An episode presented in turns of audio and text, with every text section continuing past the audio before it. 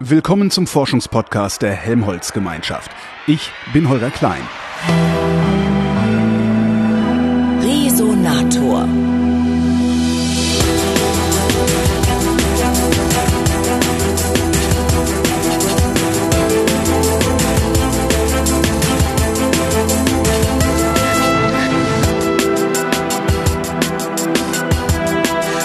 Mir sitzt Isabella Peters, die ist Professorin für Web Science am Leibniz Informationszentrum Wirtschaft und der Christian Albrechts Universität Kiel. Hallo, Frau Peters. Hallo, guten Morgen. Ähm, äh, Web Science? Das neu, ne? Also habe ich, hab ich jedenfalls noch nicht gehört bisher. Ja, das ist, ist- ziemlich neu. Das seit, ist, seit wann gibt's das? ja, das ist eine neue Disziplin, die es so ungefähr seit fünf Jahren vielleicht gibt oder auch sechs. Also gerade ähm, äh, hat das Web und Web Science so ein zehnjähriges ähm, Bestehen gefeiert. Ähm, aber als Disziplin, so dass es dann auch an Universitäten gelehrt wird und dass es dafür Lehrstühle gibt, ja, zwischen sieben und fünf Jahren. Dauert ja immer ein bisschen, bis sowas etabliert ist. Woher kommt das? Ja, das kommt schon von den Machern des Webs in der Tat, also von Sir Tim Berners-Lee und Wendy Hall und Nigel Chatbold, die ähm, im Prinzip damals damit angefangen haben, das World Wide Web technisch zu entwickeln und die jetzt gemerkt haben, dass das Web eine ganz eigene Welt darstellt mit eigenen Dynamiken und dass es doch, dass dort so viel passiert und dass das einen so großen Einfluss hat auf die, auf die Menschheit, auf die Gesellschaft, auf alles, was uns umgibt, dass es sich doch vielleicht lohnen würde, eine eigene Disziplin dafür aufzumachen, damit man sich mal anschaut, naja, was passiert denn da eigentlich wirklich mit diesem Web? Und die Idee von Web Science ist, dass man das eigentlich nicht nur den Informatikern überlässt. Man könnte ja meinen, es gibt genug ähm, Computerwissenschaftler, ähm, die sich damit auskennen. Aber dadurch, dass das Web heutzutage ja in alle Bereiche des Lebens eindringt, braucht man auch alle Disziplinen, um zu verstehen, was damit los ist mit diesem Web. Ähm, und deswegen ist Web Science sehr interdisziplinär ein, angelegt. Es sollen alle Disziplinen dazukommen und das Web als Gegenstand ihrer Forschung betrachten. Und deswegen dürfen Soziologen, Psychologen, Philosophen, aber auch natürlich Techniker hinzukommen und sich das mal genauer ansehen. Aus welcher Disziplin kommen Sie? Ganz original habe ich mal Germanistik und Informationswissenschaft studiert. Relativ weit weg jetzt von der, von der Informatik, würde ich sagen. Obwohl die Informationswissenschaft schon immer so eine Querschnittsdisziplin war zwischen äh, Informatik und ähm, Bibliotheks-, Archiv- und Dokumentationswissenschaft. Also auch da ging es schon immer darum, digitale Informationen suchbar und auffindbar zu machen. Deswegen auch der, der große Schnittbereich zur digitalen ähm, Bibliothek. Und nun ist, bin ich eben in der Web Science gelandet, weil ich mich immer schon ähm, mit Webphänomenen, nutzergenerierten Inhalten im Web, Social Media beschäftigt habe. Und weil das jetzt natürlich auch einen riesengroßen Teil des World Wide Webs ausmacht, ähm, bin ich auf dieser Professur gelandet. Wie passt das zu den Informationswissenschaften? Also wo es ja, also in, in meiner Wahrnehmung um Dokumentation, sagten Sie selbst, Ja. Dokumentation, Archivierung geht, ähm, weil alles, was ich so ins Web schreibe, ist ja eigentlich eher flüchtig. Also ich habe gerade Ja. zum Zehnjährigen, ich habe gerade zum Zehnjährigen alle meine Tweets gelöscht. Mann, oh Mann. Hm? 70.000 waren das. Sie meinen, dass Sie die gelöscht haben. Ich, äh, ja. Also das höre ich, glaube ich, auch zum ersten Mal, dass jemand glaubt, dass das Web flüchtig ist. Normalerweise, also es gibt ja immer diese Weltuntergangsszenarien, Ja. das schreibt bloß nicht ins Web, es, dort wird's nie gelöscht, man findet es immer wieder. Das Und wenn du mal ein äh, Saufkumpan-Foto irgendwo postest, dann wird auf jeden Fall auch in 20 Jahren noch der Personaler darauf zu sprechen kommen. das ist ja immer die Idee. das Foto ist hinreichend verschlagwortet, dass der Personaler das überhaupt findet. Ne? Genau, genau. Also das ist, daher komme ich wirklich von dieser informationswissenschaftlichen Seite, um im Prinzip in dem Wust der Informationen, die es im Web gibt, und was ja noch potenziert wurde damit, dass eben auch noch jeder einzelne Nutzer und Sie jetzt hier Ja. auch noch tweeten können und noch auch mehr Inhalte erzeugen. Genau, noch mehr Inhalte erzeugen. Damit hatte ich mich halt beschäftigt, wie man das am besten machen kann. Aber dadurch, dass ähm, ja dieses gesamte Social Media und diesen, diese nutzergenerierten Inhalte sich im Web befinden, ist es auch ganz natürlich, dass ich mich dann einfach weiter damit beschäftige, wie das im Web läuft und was macht Was macht das Web möglich, was ähm, im Prinzip im normalen Dokumentationswesen oder analog vielleicht nicht möglich ist? Was wäre das? Zum Beispiel schon mal sowas wie synchrone Kommunikation, also dass man gleichzeitig ähm, tweetet ne, und ähm, sich, sich gleichzeitig mit bestimmten Themen beschäftigt. Das ähm, kommt vielleicht mit dem Chat sehr nah. Das ist aber etwas, was nicht so wirklich im Web stattfindet mhm. wieder. Ist ja nicht, nicht wirklich öffentlich womöglich. Genauso nicht bei E-Mail und das ist wieder asynchron und ist auch ein anderer Dienst als das World Wide Web. Und es ist schon interessant, dass im Prinzip jede Nutzeraktion, vor allem im Social Web, ja letztlich mitgeschnitten wird ne? und ein, ein Zeitstempel bekommt und ich immer wieder darauf zurückgreifen kann. Und das ist schon etwas Besonderes, was sie sonst so nicht haben, auch nicht bei den normalen Massenmedien. Also wie kommen sie sonst in die Medien? Ne? Sie müssen erstmal irgendwie ähm, Reporter treffen oder einen Leserbrief schreiben oder ja. sowas.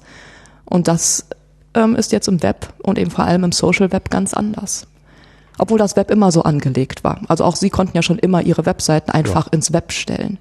Nur ähm, der technologische Fortschritt hat es jetzt immer einfacher gemacht, so dass auch natürlich Otto Normalnutzer über bestimmte Werkzeuge seine Inhalte im Web präsentieren kann. Eben über Twitter, über Facebook, über Blogger mhm. und so weiter und so fort. Also es ist sehr, sehr, sehr interessant. Ist das, äh, Sie sagen, wie, wie kommen Sie in die Medien? Ähm jetzt, das mag daran liegen, dass ich, dass ich seit 20 Jahren was mit Medien mache, also in den Medien auch bin. Ähm, ich habe trotzdem das Gefühl, dass das, was ich im Web oder das Medium Web mir eine andere Relevanz gibt als die Massenmedien, die herkömmlichen. Liegt es daran, dass ich mit den alten Medien aufgewachsen bin oder ist es wirklich so? Ich glaube momentan, dass es daran liegt, dass sie mit den alten Medien aufgewachsen ja. sind. Ähm, man weiß einfach mehr von den alten Medien, welche Art von Informationen bekomme ich da, welche Qualität bekomme ich da. Sie wissen genau, zu welchem zu welcher Ausprägung sie im Prinzip gehen müssen, um, was weiß ich, Boulevardinformationen mhm. zu bekommen oder sie wissen, dass sie bei der Süddeutschen Zeitung irgendeine andere Berichterstattung, eine andere Sichtweise erwarten können als, ähm, was weiß ich jetzt bei der FAZ oder Taz oder ja. ne, so, was es da so gibt oder Sie wissen ganz genau, äh, wollen Sie Qualitätsnachrichten haben, gehen Sie vielleicht zur Tagesschau und eben nicht zu irgendeinem privaten Sender mhm. oder so. Ähm, und das muss neu ausgehandelt werden fürs Web.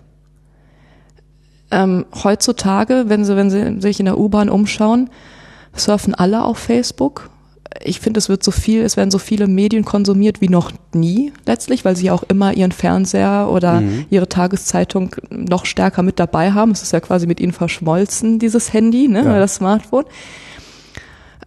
Aber die Kanäle sind so divers, divers geworden, letztlich, ähm, dass hier auch ein großes Problem entsteht. Ne? Also dass die, ähm, dass die Nutzer im Prinzip auch erstmal wieder aushandeln müssen, wo kriege ich denn eigentlich was her? Und natürlich kann man auch hier wieder zu den Repräsentationen der traditionellen Medien gehen. Also Spiegel Online mhm. unterscheidet sich nicht viel von, von einem normalen Spiegel. Ne? Und das kann ich, ich jetzt hier schon, auch machen. Ich, ich finde schon, dass ja. Aber sie wissen im Prinzip, was dahinter steht ja, und was die für einen Anspruch haben. Was aber äh, Lieschen Müller auf Facebook postet, hat unter Umständen eine ganz andere Qualität. Auch das kann für sie sinnvoll sein. Aber, aber auch nicht sinnvoller als das, was ich mit meiner Nachbarin im Treppenhaus bespreche, wenn ich sie zufällig treffe.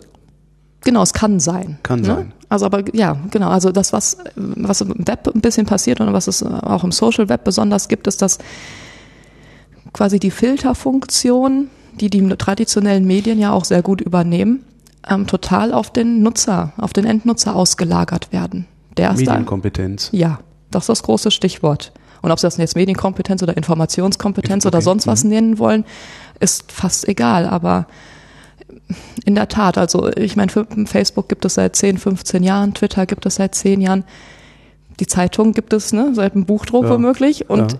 ähm, das ist man einfach gewöhnt und man weiß, was man da zu erwarten hat, was man da sehen kann. Man weiß, damit umzugehen. Und bei Facebook weiß man das eben noch nicht. Und das ist momentan eine recht spannende Situation ja auch. Ja. Gibt es irgendeine Tendenz? Also ich kann ja, bei einer Zeitung ist ja nicht so, dass ich daran gewöhnt, ich bin nicht nur daran gewöhnt, bestimmte Informationen auf eine bestimmte Weise zu bekommen, sondern wenn ich nachfrage, sind die sogar bereit, mir zu erklären, wie sie dazu kommen, diese Informationen überhaupt auszuwählen, zu präsentieren, äh, Relevanzkriterien und, mhm. und, und Zeug.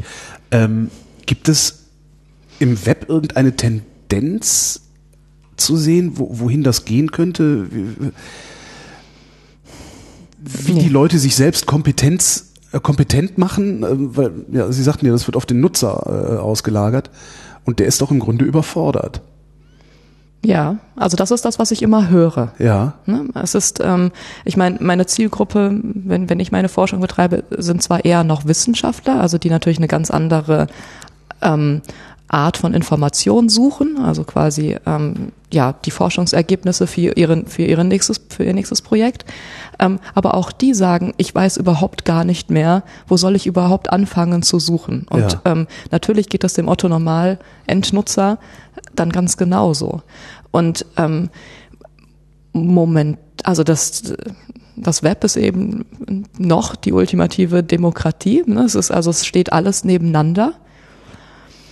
Und das Einzige, was momentan auswählt, ist sowas wie die Suchmaschine, Google, ne, die natürlich so eine Art Ranking reinbringt. Und, und das könnte man als, als einen Versuch der Qualitätsbeurteilung natürlich sehen. Haben Sie ja schon mal reingeguckt? Funktioniert das? also ist es tatsächlich eine, also ja, leider funktioniert das viel zu gut. Aber wenn es doch, wenn es doch qualitativ hochwertige Ergebnisse ausspuckt, also die Ergebnisse, die ich tatsächlich brauche, dann ist es doch nicht leider. Also dann bin ich doch froh, dass es funktioniert. Ja, im Prinzip schon. Das Einzige, was man nicht vergessen darf, ist, dass man natürlich, also sie haben mit Google dann schon eine, eine Brille aufgesetzt. Ja. Sie sehen durch die Augen von Google. Ja. Das hat's für sie ausgesucht, ne? Ja. die Seite.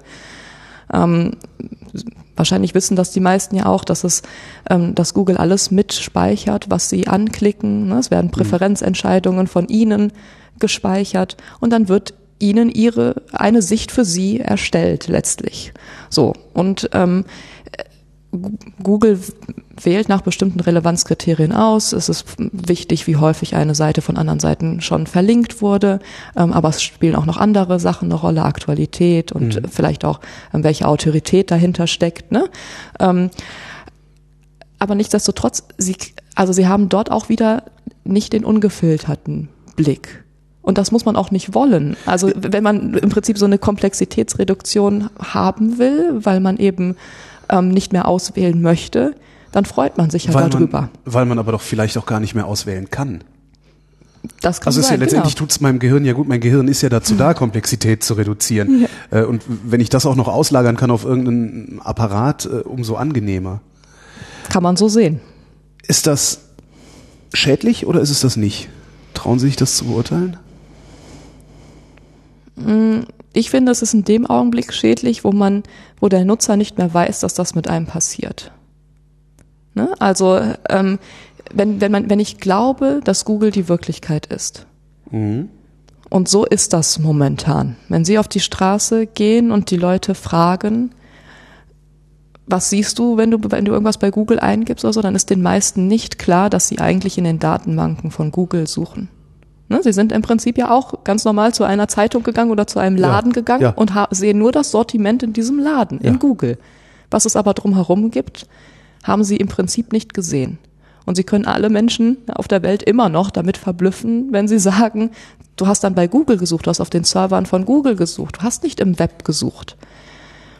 Und das finde ich schwierig. Da denke ich, da muss dann eben Informationskompetenz, Medienkompetenz aufgebaut werden, damit man auch nochmal weiß, Moment mal, das ist jetzt gut, die Auswahl, die Google für mich getroffen hat, passt. Ne? Ich habe die Info bekommen, die ich wollte, was weiß ich, ich weiß jetzt, wann ähm, hier das Bodemuseum geöffnet hat oder so. Das ist ja alles gut. Ja. Aber wenn es natürlich um, ähm, um einen ausgewogenen Mix an Informationen geht, wenn Sie im Prinzip sich eine Meinung bilden wollen, was ja heutzutage auch nochmal ganz besonders auch wieder in die Medien gekommen ist, ja. ähm, dann würde man sich freuen, öffentlich-rechtliches, ein öffentlich-rechtliches Web zu haben. Haben wir aber nicht momentan. Wie würde ein öffentlich-rechtliches Web aussehen? Da gibt es von einem Kollegen ähm, und oder mehreren Kollegen eine, eine super Initiative. Da geht es um so einen offenen Webindex in der Tat, also letztlich auch um eine Datenbank aller Webseiten und Webinhalte, die frei zur Verfügung steht für alle. Und dann könnte man quasi später seine eigene Suchmaschine zum Beispiel darauf aufbauen. Das heißt, das Ding würde nur Rohdaten anbieten und äh, So, genau. irgendein Anbieter würde sagen, so und wir machen jetzt eine Suchmaschine. Genau. Und dieser Anbieter wäre dann wieder jemand, der im Zweifelsfall diese Gatekeeper-Funktion übernimmt Genau. und sagt, ich sortiere das vor. Genau, das stimmt. Aber sie hätten zumindest auch die Möglichkeit zu gucken, ja, was gibt's denn da noch? Was wurde Ja. denn ausgeschlossen? Ne? Sie wissen ja zum Beispiel auch nicht, was guckt denn Google nicht an? Ja. Und das ist bei, bei allen Diensten so. Das ist bei Twitter so, das ist bei Facebook so. Sie wissen nicht, was ihnen angezeigt wird. Ähm, klar, die äh, sagen so ein bisschen, ähm, äh, was bei denen eine Rolle spielt, was bei dir im Stream dann auftaucht. Aber ob du wirklich alles gesehen hast, das weißt du nicht. Nee, woher Nee. auch? Ja. Genau. Das weißt du bei der, bei der Zeitung auch nicht. Das ist, das ist was ähnliches. Ja, ne? aber da erwarte ich's. ja. Da, bei der Zeitung habe ich, ich habe einfach 80 Seiten, da passt halt drauf, was auf 80 Seiten Genau. passt. Das Interessante an Zeitungen ist ja, die sind immer genau, also am Tag ist immer genauso viel passiert, wie in die Zeitung passt.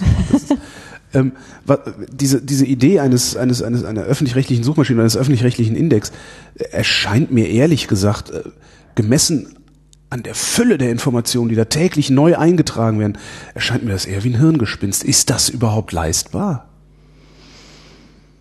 Das ist, das sollte leistbar sein. Ja. heutzutage. Das muss leistbar sein. Also wenn ich irgendwie eine, eine informierte Gesellschaft haben will, die, die in der Lage ist, also sie muss dann natürlich lernen, damit umzugehen, muss Strategien entwickeln, wie komme ich an die Infos dann wieder dran, die auch jetzt für mich wichtig sind. Das Aber wir, das, technisch muss das möglich sein. Das hatten wir früher schon mal. Ne? Ich erinnere mich an eine Zeit, da äh, hat man Leuten erklärt, wie man Suchmaschinen bedient Ja. äh, und, und äh, mit was für was für and or else äh, Genau. Aussagen man der Suchmaschine sagen kann, wonach man nicht sucht und, Genau. und, und sowas. Macht nur keiner. Macht keiner mehr, ja. Weil ja unter den ersten zehn Treffern in der Regel ein Genau. hinreichend relevantes Ergebnis ist. Genau. Ich finde das nach, ich, ich hänge tatsächlich noch da fest, wo Sie sagen, die meisten Leute wissen gar nicht, was Google da tut. Ähm, warum wissen die das nicht mehr? Wir sagen denen das seit Jahrzehnten. Letztlich wissen sie auch nicht, warum, warum ein Auto funktioniert, oder?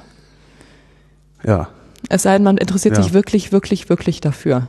Es ist zu bequem, es funktioniert, sie bekommen das, was sie wollen.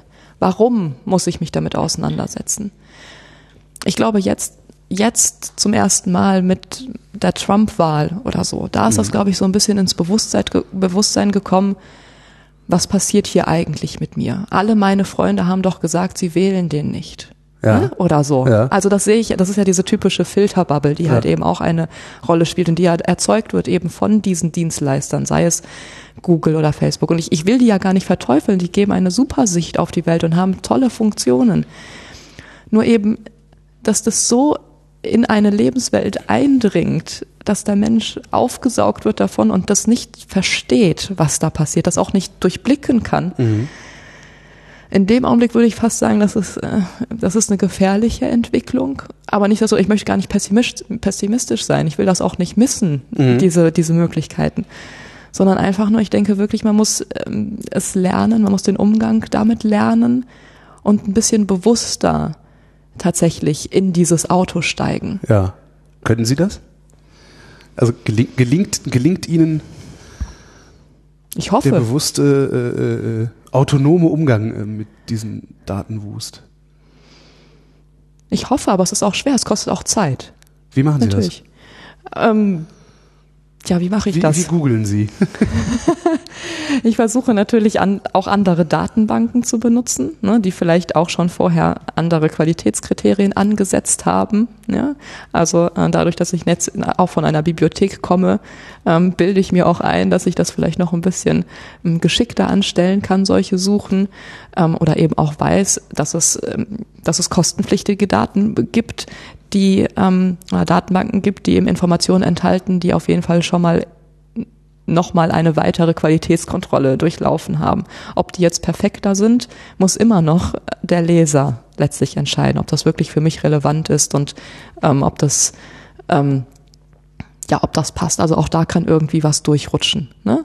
Aber ja, so, so versuche ich das, versuche auch verschiedenste ähm, verschiedene Stellen abzugrasen, abzu, abzusuchen.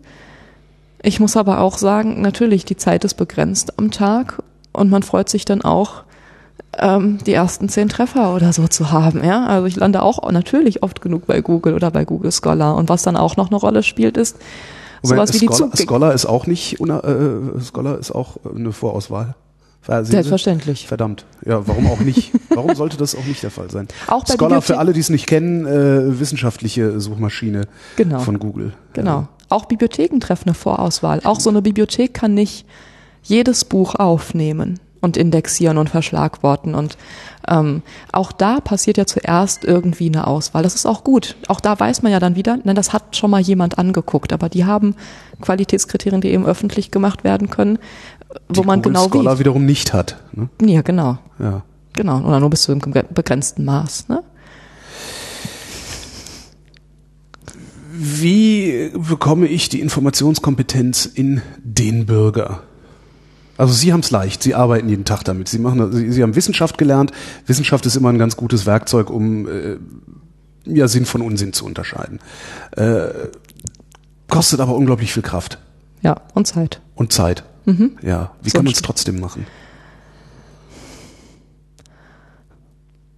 Also ich glaube, man muss einfach eine kritische Grundhaltung entwickeln gegenüber allem, was man da so sieht und findet. Na, die haben ja alle Menschen. Find ich doof, ist in der Regel deren kritische Grundhaltung. Und man muss natürlich genau wissen, was man sucht eigentlich, ne? Und was man gerne äh, sehen möchte, sozusagen.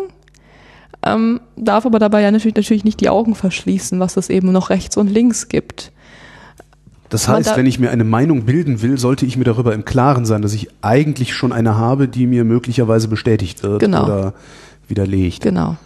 Und wahrscheinlich muss man damit in den Schulen anfangen, wie immer. Also das muss so früh wie möglich passieren. Ne? Es gibt, so wie Sie ähm, gemeinsam mit den Schülern Zeitung lesen und vielleicht auch da solche Sachen besprechen, sollte man es eben genauso auch im Web machen und auch dort nochmal sagen, ähm, ja, schau mal, es gi- gibt auch noch mehr. Such auch mal, versuch mal das Experiment eine Woche mit einer anderen Suchmaschine zu suchen.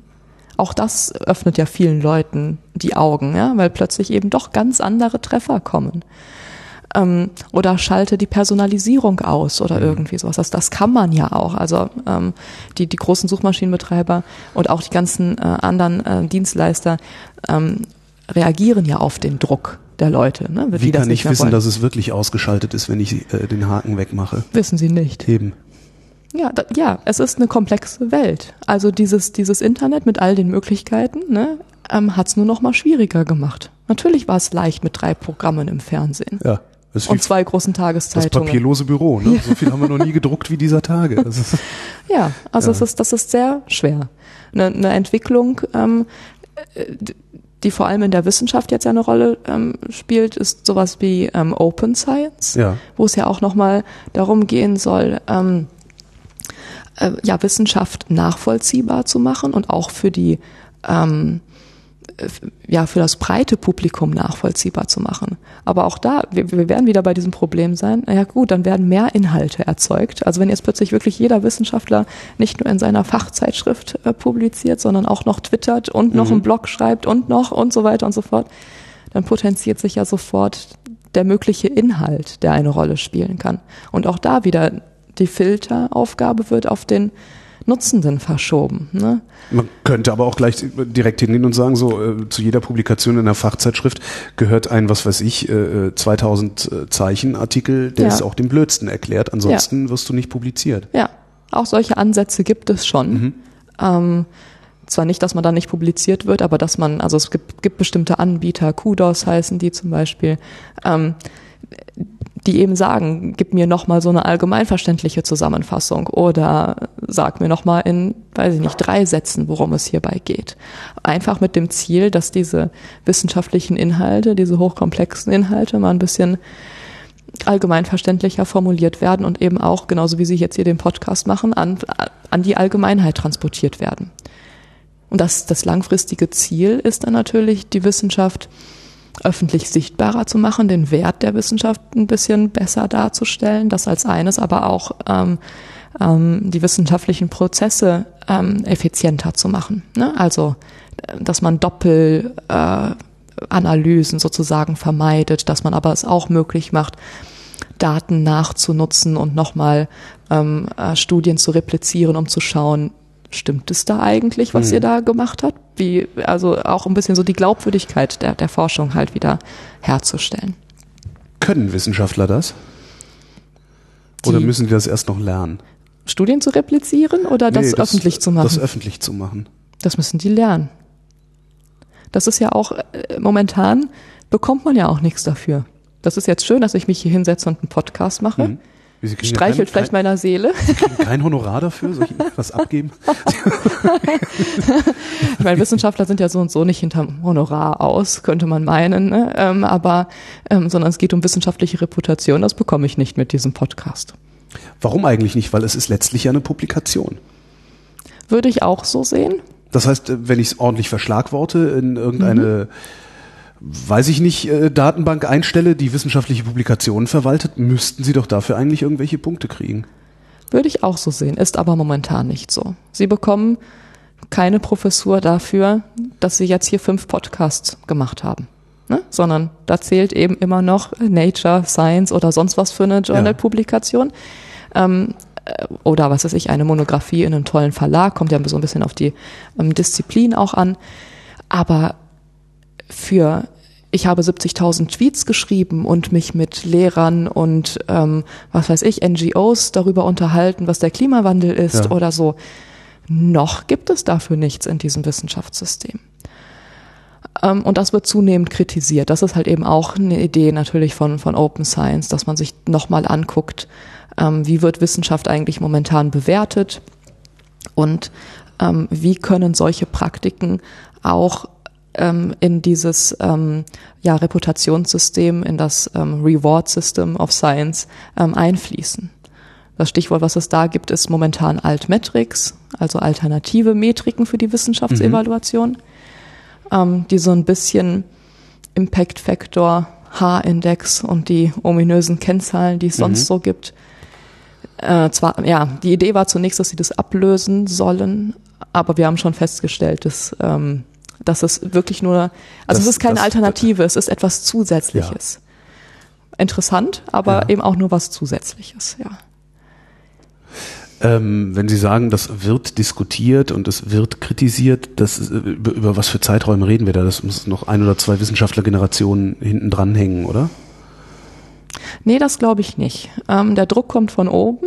Also ähm, die EU hat ja gerade ähm, verabschiedet, dass sie bis 2020 alle ähm, Projekte, die im Prinzip von der EU gefördert werden, zum Beispiel dazu zwingen wollen, mehr oder minder, ähm, äh, die Publikationen, die durch diese öffentlichen Fördergelder ähm, entstehen, Open Access zu stellen zum mhm. Beispiel. Und Open Access ist natürlich nur ein ganz kleiner Teil von Open Science, ne? weil Open Access bedeutet ja nur, das Forschungsergebnis wird allen zur Verfügung gestellt. Ich kann es nachlesen. Ich kann es nachlesen.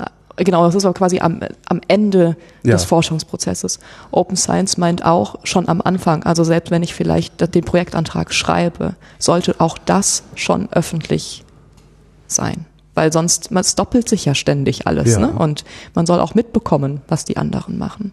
Aber geht man damit nicht gleichzeitig dann auch so Besitzstände an? Also es, möchte, möchte nicht jeder erstmal so. Ja, total. Äh, das ist ja, also das ist ja auch. sie und grinste. Deswegen ist es ja auch so schwer umzusetzen. Also diese, die Systemsicherungsmechanismen in der Wissenschaft sind unglaublich groß also da haben sich ja auch schon tausend Philosophen und Soziologen drüber unterhalten, ohne dass ich jetzt besondere Namen nennen könnte. Aber es ist ja immer so, dass man nur in ein System eintreten kann, wenn man genau das gemacht hat, was die Leute gemacht haben, die schon in dem System drin sind, genau. zum Beispiel. Wenn man es dann ändern will, äh, muss man das Glück haben, nicht äh, rundgeschleift genau. worden zu sein auf genau. dem Weg. Das ist, das, das ist also schwer. Deswegen, ja, ja vielleicht noch zwei Wissenschaftlergenerationen aber andererseits der Druck kommt eben von oben und man packt eben es jetzt mit Open Access an. Ähm, und vielleicht geht es dann auch noch weiter. Also ich hoffe, dass es noch weitergeht. Also ich wäre ja schon mal froh, wenn, wenn ich nicht mehr für Papers bezahlen müsste. Genau. Das fände ich ja schon mal ganz interessant, um dann wenigstens mal nachzulesen, was drin steht und nicht immer nur so ein Abstract äh, und dann 30 Euro für ein PDF oder sowas bezahlen Genau, muss. genau. Das ist ja, das ist ja Sinn von Open Science und Open Access vor allem. Und ähm, was mir nochmal wichtig ist zu sagen, weil auch das ist, ist ähnlich ähm, festgefahren in den Köpfen vieler Forschenden.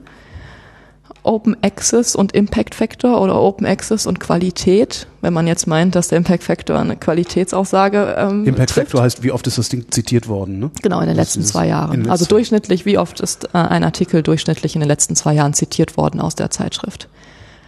So, das ist. Entschuldigung, das ist, aber für, also ich, ich bin so komplett außenstehend. Ne? Ja. Äh, ich bin Geisteswissenschaftler, habe meine Masterarbeit immer noch nicht abgegeben, seit was weiß ich wie vielen Jahren. Ähm, das erscheint mir wirklich Hanebüchen, diese Idee vom Impact Factor. Ja, aber es ist nicht schön, eine Zahl zu haben. Wir wollen doch alle Ja, aber es- 42 funktioniert wissen. aber- ja, Ja, das ist das, was man wissen will. Und das ist so schön. Sie können ein Ranking machen und es ist ganz leicht zu sehen, was ist höher und was steht niedriger. Das ist, das ist, das, das aber das ist doch so. mit, mit Verlaub, das ist doch Mumpitz. Ist es. Okay, Ja, die danke. Wissenschaft hat festgestellt, es ist Mumpitz. Nein, aber das, Das, das, Das ist ungefähr so, als würde, würde äh, in, in einem anderen Beruf bin ich Radiomoderator. Als würde der, der simple Umstand, dass ich in meinem, in einem Jahr 200 Sendungen moderiere, mich zu einem besseren Moderator machen, als den Kollegen, der 100 Sendungen macht. Genau. Das ist doch Quatsch. Genau. Und das ist ja das Faszinierende, ähm, gerade bei dieser Impact Factor Gläubigkeit, ähm, dass im Prinzip, also die Wissenschaft, die ja mit wissenschaftlichen Methoden und sonst was agiert Ja. und meint, da die äh, super objektive Wahrheit irgendwie ähm, mit ihren Methoden herstellen zu können, dass die bei diesem Ding total also alle, alle Schotten dicht macht Ja. und wegschaut und nicht mit den eigenen Methoden drangeht. Ich meine, es gibt ein ganzes Forschungsfeld, Bibliometrie, Zientometrie, je nachdem, wie Sie das nennen wollen, die beschäftigen sich damit, entwickeln auch solche Indikatoren, haben schon 10.000 Mal nachgewiesen, dass der Impact Factor äh, ein guter Indikator ist, aber es ist nur ein Indikator, Ja, der etwas ja. aussagt, Ja, das- der aber das- nicht ultimativ sagt, das ist jetzt hier besser Ja. als irgendwas anderes. Die, Das ist der ich, Umstand, dass ich 200 Sendungen gemacht habe, heißt eigentlich nur, es, es kann so schlecht nicht gewesen sein. Aber wie gut das wirklich war, sagt's doch. Genau. Das, ja. es, äh, es gibt nichts, also Sie müssen die Artikel lesen, um festzustellen, ob es gut ist oder nicht. Und dann kommt man natürlich auch in die ähm, Bredouille irgendwo, dass Sie zum Beispiel sagen, ja, das ist hier bahnbrechend, der nächste Kollege sagt, ja, nee, Das das, ist ist doch total langweilig. langweilig, ne, das ist überhaupt nichts Neues. Das ist aber halt eben die Diskussion und das macht, dafür hat man aber keine Zeit momentan. Was ist es denn, wenn Sie in der Berufungskommission sitzen und Sie haben da 500 Bewerber und müssen auswählen, wen Sie einstellen? 42. Genau, dann ist das ziemlich leicht zu sagen, so, der hat hier 150 Nature-Artikel, dann ist der doch eindeutig besser als der nur mit einem. Ob die 150 Murps waren und der eine vielleicht super oder der eine, der vielleicht nur auf dem Open, nur auf dem Open Access Repository war. Aber dafür hat der Mensch diese Fields-Medaille bekommen oder so, wie es in der Mathematik der Fall war.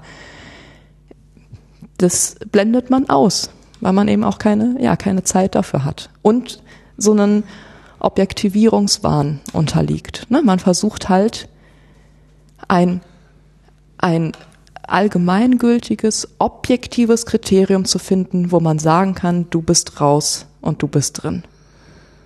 Also ich könnte mir vorstellen, dass das relativ simpel zu finden ist, indem man äh, äh, sich, sich anguckt, was, äh, was am, am, an Märkten passiert. Also äh, angenommen, ich würde alles Open Science stellen, würde alles kommentierbar und, und, und likebar oder dislikebar machen und das in, in Abstufungen, Mhm. so dass jeder, der es liest, sagen kann, es ist langweilig und das ist bahnbrechend, dass ich also irgendwann so ein Bewertungssystem Mhm. habe wie bei Amazon zum Beispiel, das ja erstaunlich gut funktioniert. Ähm, also Ja. ne, wenn, wenn ich mir so angucke, so Dinger mit vier Sternen, Dinger mit zwei Sternen, äh, mir die Bewertungen durchlese und dann auch so, also ich, ich habe das Gefühl, dass das erstaunlich gut funktioniert, dass jemand sagt, das ist gut oder das ist schlecht. Wenn ich das doch in so ein Open Science Ding implementieren würde, dann hätte ich doch wieder eine Kennzahl, die sich selbst erzeugt und müsste im Grunde doch nur noch einen Mechanismus finden, das Ding nicht hackbar zu machen. Oder Ja. Manipula die Manipulation möglichst draußen zu halten. Im Prinzip schon. Aber, das ist das, das ist ja das auch, was die Zitationen natürlich machen. Also die Grundlage vom Impact Factor ist, sind immer Zitationen. Wie häufig ähm, wird ein Artikel von den Kollegen zitiert?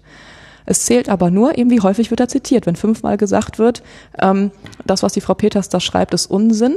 Ja. Zitat Peters Genau. da. ähm, dann ist das, dann bin ich trotzdem, habe ich trotzdem hohe Reputation Ja. erlangt. Ich wurde ja fünfmal zitiert. Ja. Ob die nun gesagt haben, fünfmal gut oder fünfmal schlecht, ist in dem Fall äh, also völlig unerheblich.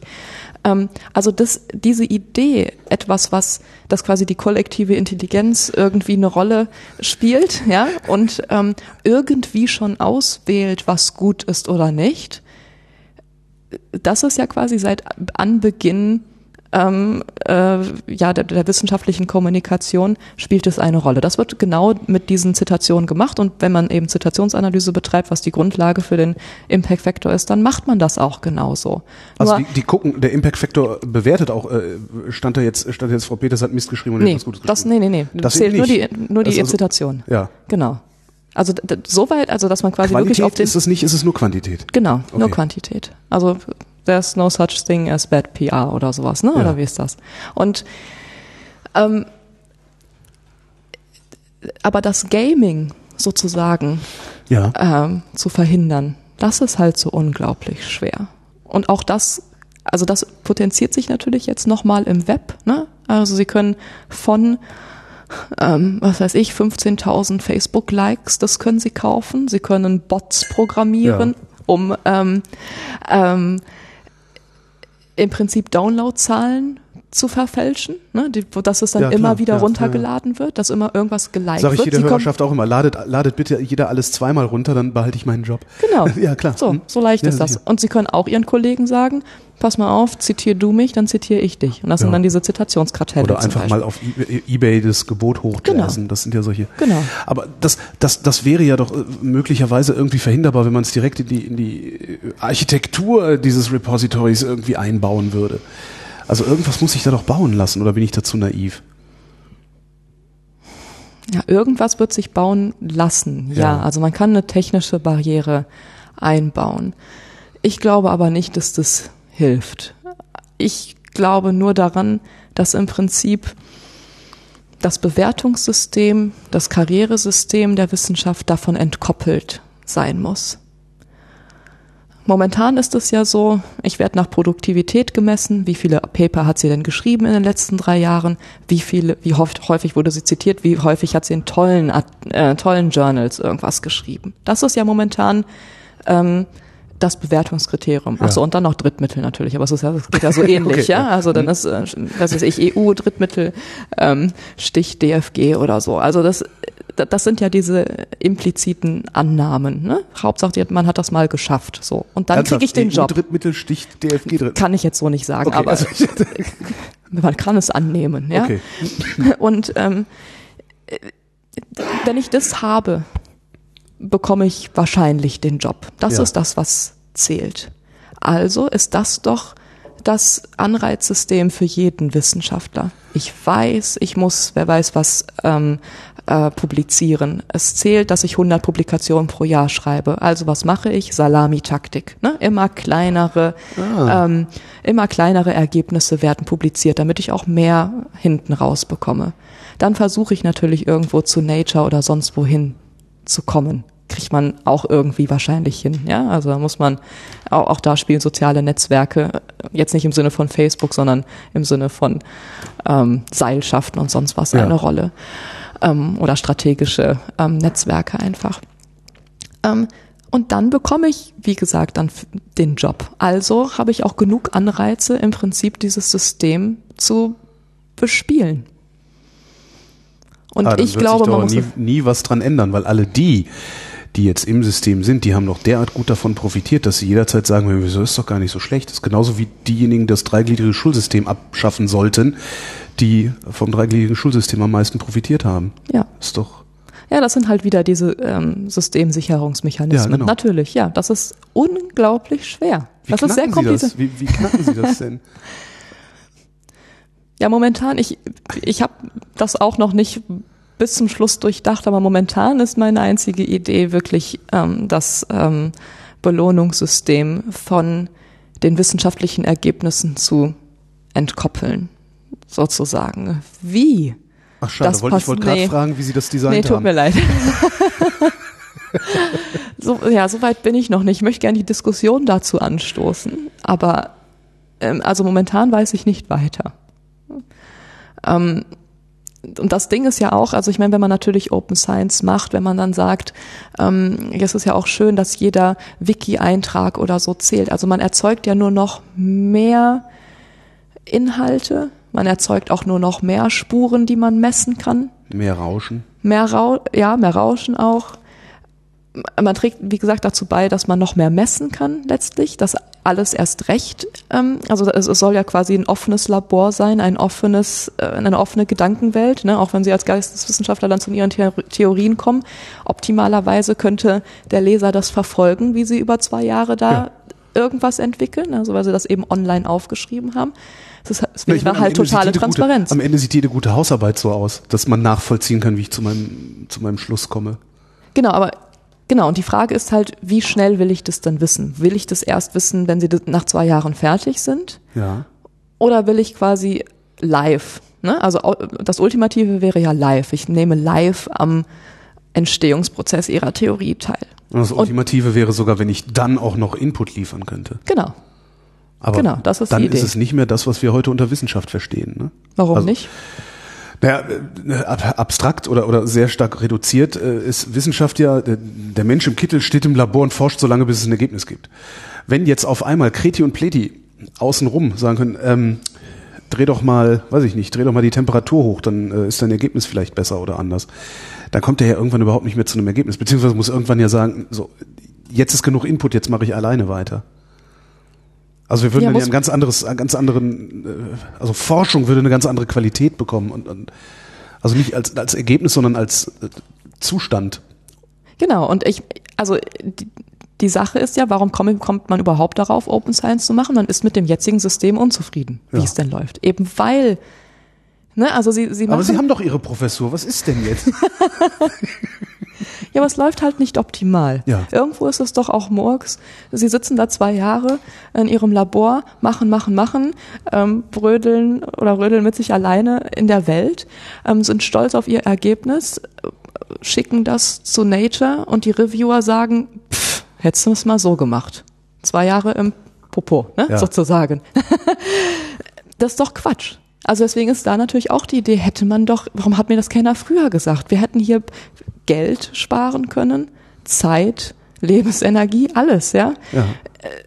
Also die, die Idee wirklich von Open Science ist, ähm, nicht mehr so früh wie möglich zu publizieren, das ist so die Formel, die die EU propagiert, sondern so früh wie möglich ähm, Daten, Vorgänge zu teilen und andere daran partizipieren zu lassen, in der Hoffnung, dass, äh, ja, dass die Wissenschaft dann effizienter wird, besser, schneller, vor allem besser. Ähm, das ist nicht bestätigt. Ne? Also wir sind hier wieder bei dem Begleichen. Es gibt überhaupt gar keine Beweise dafür, dass Open Science zu diesem Ergebnis führt. Also Ja. man bräuchte so, ein, so eine Science of Open Science auch erstmal, so ein bisschen was, was, was Selbstreflexives, weil äh, Na, wir man kann's denken ja- das momentan nur, dass Ja, das man dann kann es ja einfach wird. auch einfach mal ausprobieren. Ich bin ja Genau. grundsätzlich ein Freund, Dinge auszuprobieren. Äh, man kann das ja in einem, in einem kleinen Rahmen machen, dass man sagt, was weiß ich, eine Universität macht das jetzt. Und alle, äh, äh, ab, Ja. keine Ahnung, ab wissenschaftliche Mitarbeiter aufwärts in der Hierarchie darf sich dran beteiligen. Ja, aber das funktioniert nicht, weil die macht, die kriegt dann ja nicht die Paper bei Nature unter und steht dann dumm da, Warum kriegt ihr die Paper by Nature nicht unter? Weil es vorher schon weil publiziert es vorher ist. vielleicht schon publiziert worden ist oder so. Das Weil ist ja das, natürlich der Vorgang der, Tra der Transparenz und des Teilens ist natürlich schon wieder Publikation. Genau. Also das sind ja wieder diese, diese Sicherungsmechanismen einfach. Ne? Also ich glaube nicht, dass einer dann Vorreiter sein kann.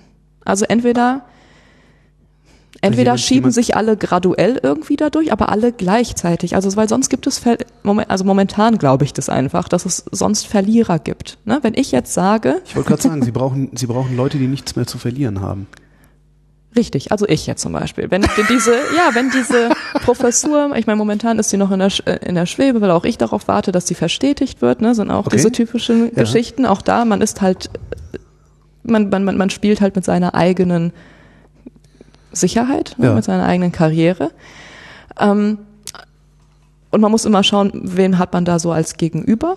Findet es jemand gut, dass man so ein ganz anderes äh, Ja. Wissenschaftssystem sich vorstellt? Oder sitzt man eben den, wie soll ich sagen, den, den alt genau, ja. Bes- Besitzstandswahrern ähm, gegenüber, die dann sagen, pff, die hat ja immer noch keine Nature-Publikation. Ne? So, und ja dann sagen die, Nature-Publikation? und dann, genau, also deswegen, das ist, das ist, das ist das eine, ne, dass ich, dass ich halt als, ähm, um, natürlich um meine eigene Karriere, eigene Sicherheit bedacht bin. Und das andere ist dann aber, dass ich doch eigentlich das Wissenschaftssystem als Ganzes eben weiterbringen möchte. Aber wenn ich, wenn das nur einer tut, dann kann es mir ja passieren, dass ich verliere und dann verpufft das. Also Ja. was bringt, die Wissenschaft geht überhaupt nicht weiter, wenn ich jetzt hier verliere. Ne? Mhm. Deswegen muss wahrscheinlich wirklich der, in der Tat der Druck von oben kommen. Also von jetzt auf gleich müssen eben alle Unis, was weiß ich, 20 Prozent ihrer Publikationen Open Access haben und dann in drei Jahren 50 Prozent oder irgendwie sowas, damit sich auch keiner da rausziehen kann Ja. aus diesem. Ne? Weil so, solange es ja nur die Leute gibt, die auch noch das System wahren, bestimmen die ja, wie es läuft. Und Aber selbst wenn, selbst wenn wir 100 Prozent äh, aller europäischen Unis äh, Open Science haben, Und dann, ist- dann kann man erst neu ist verhandeln. Nature immer noch ja, das, die Adresse, wo ja, das, alle hinwollen. Ja, das ist dann die Frage, ob das dann noch so bleibt.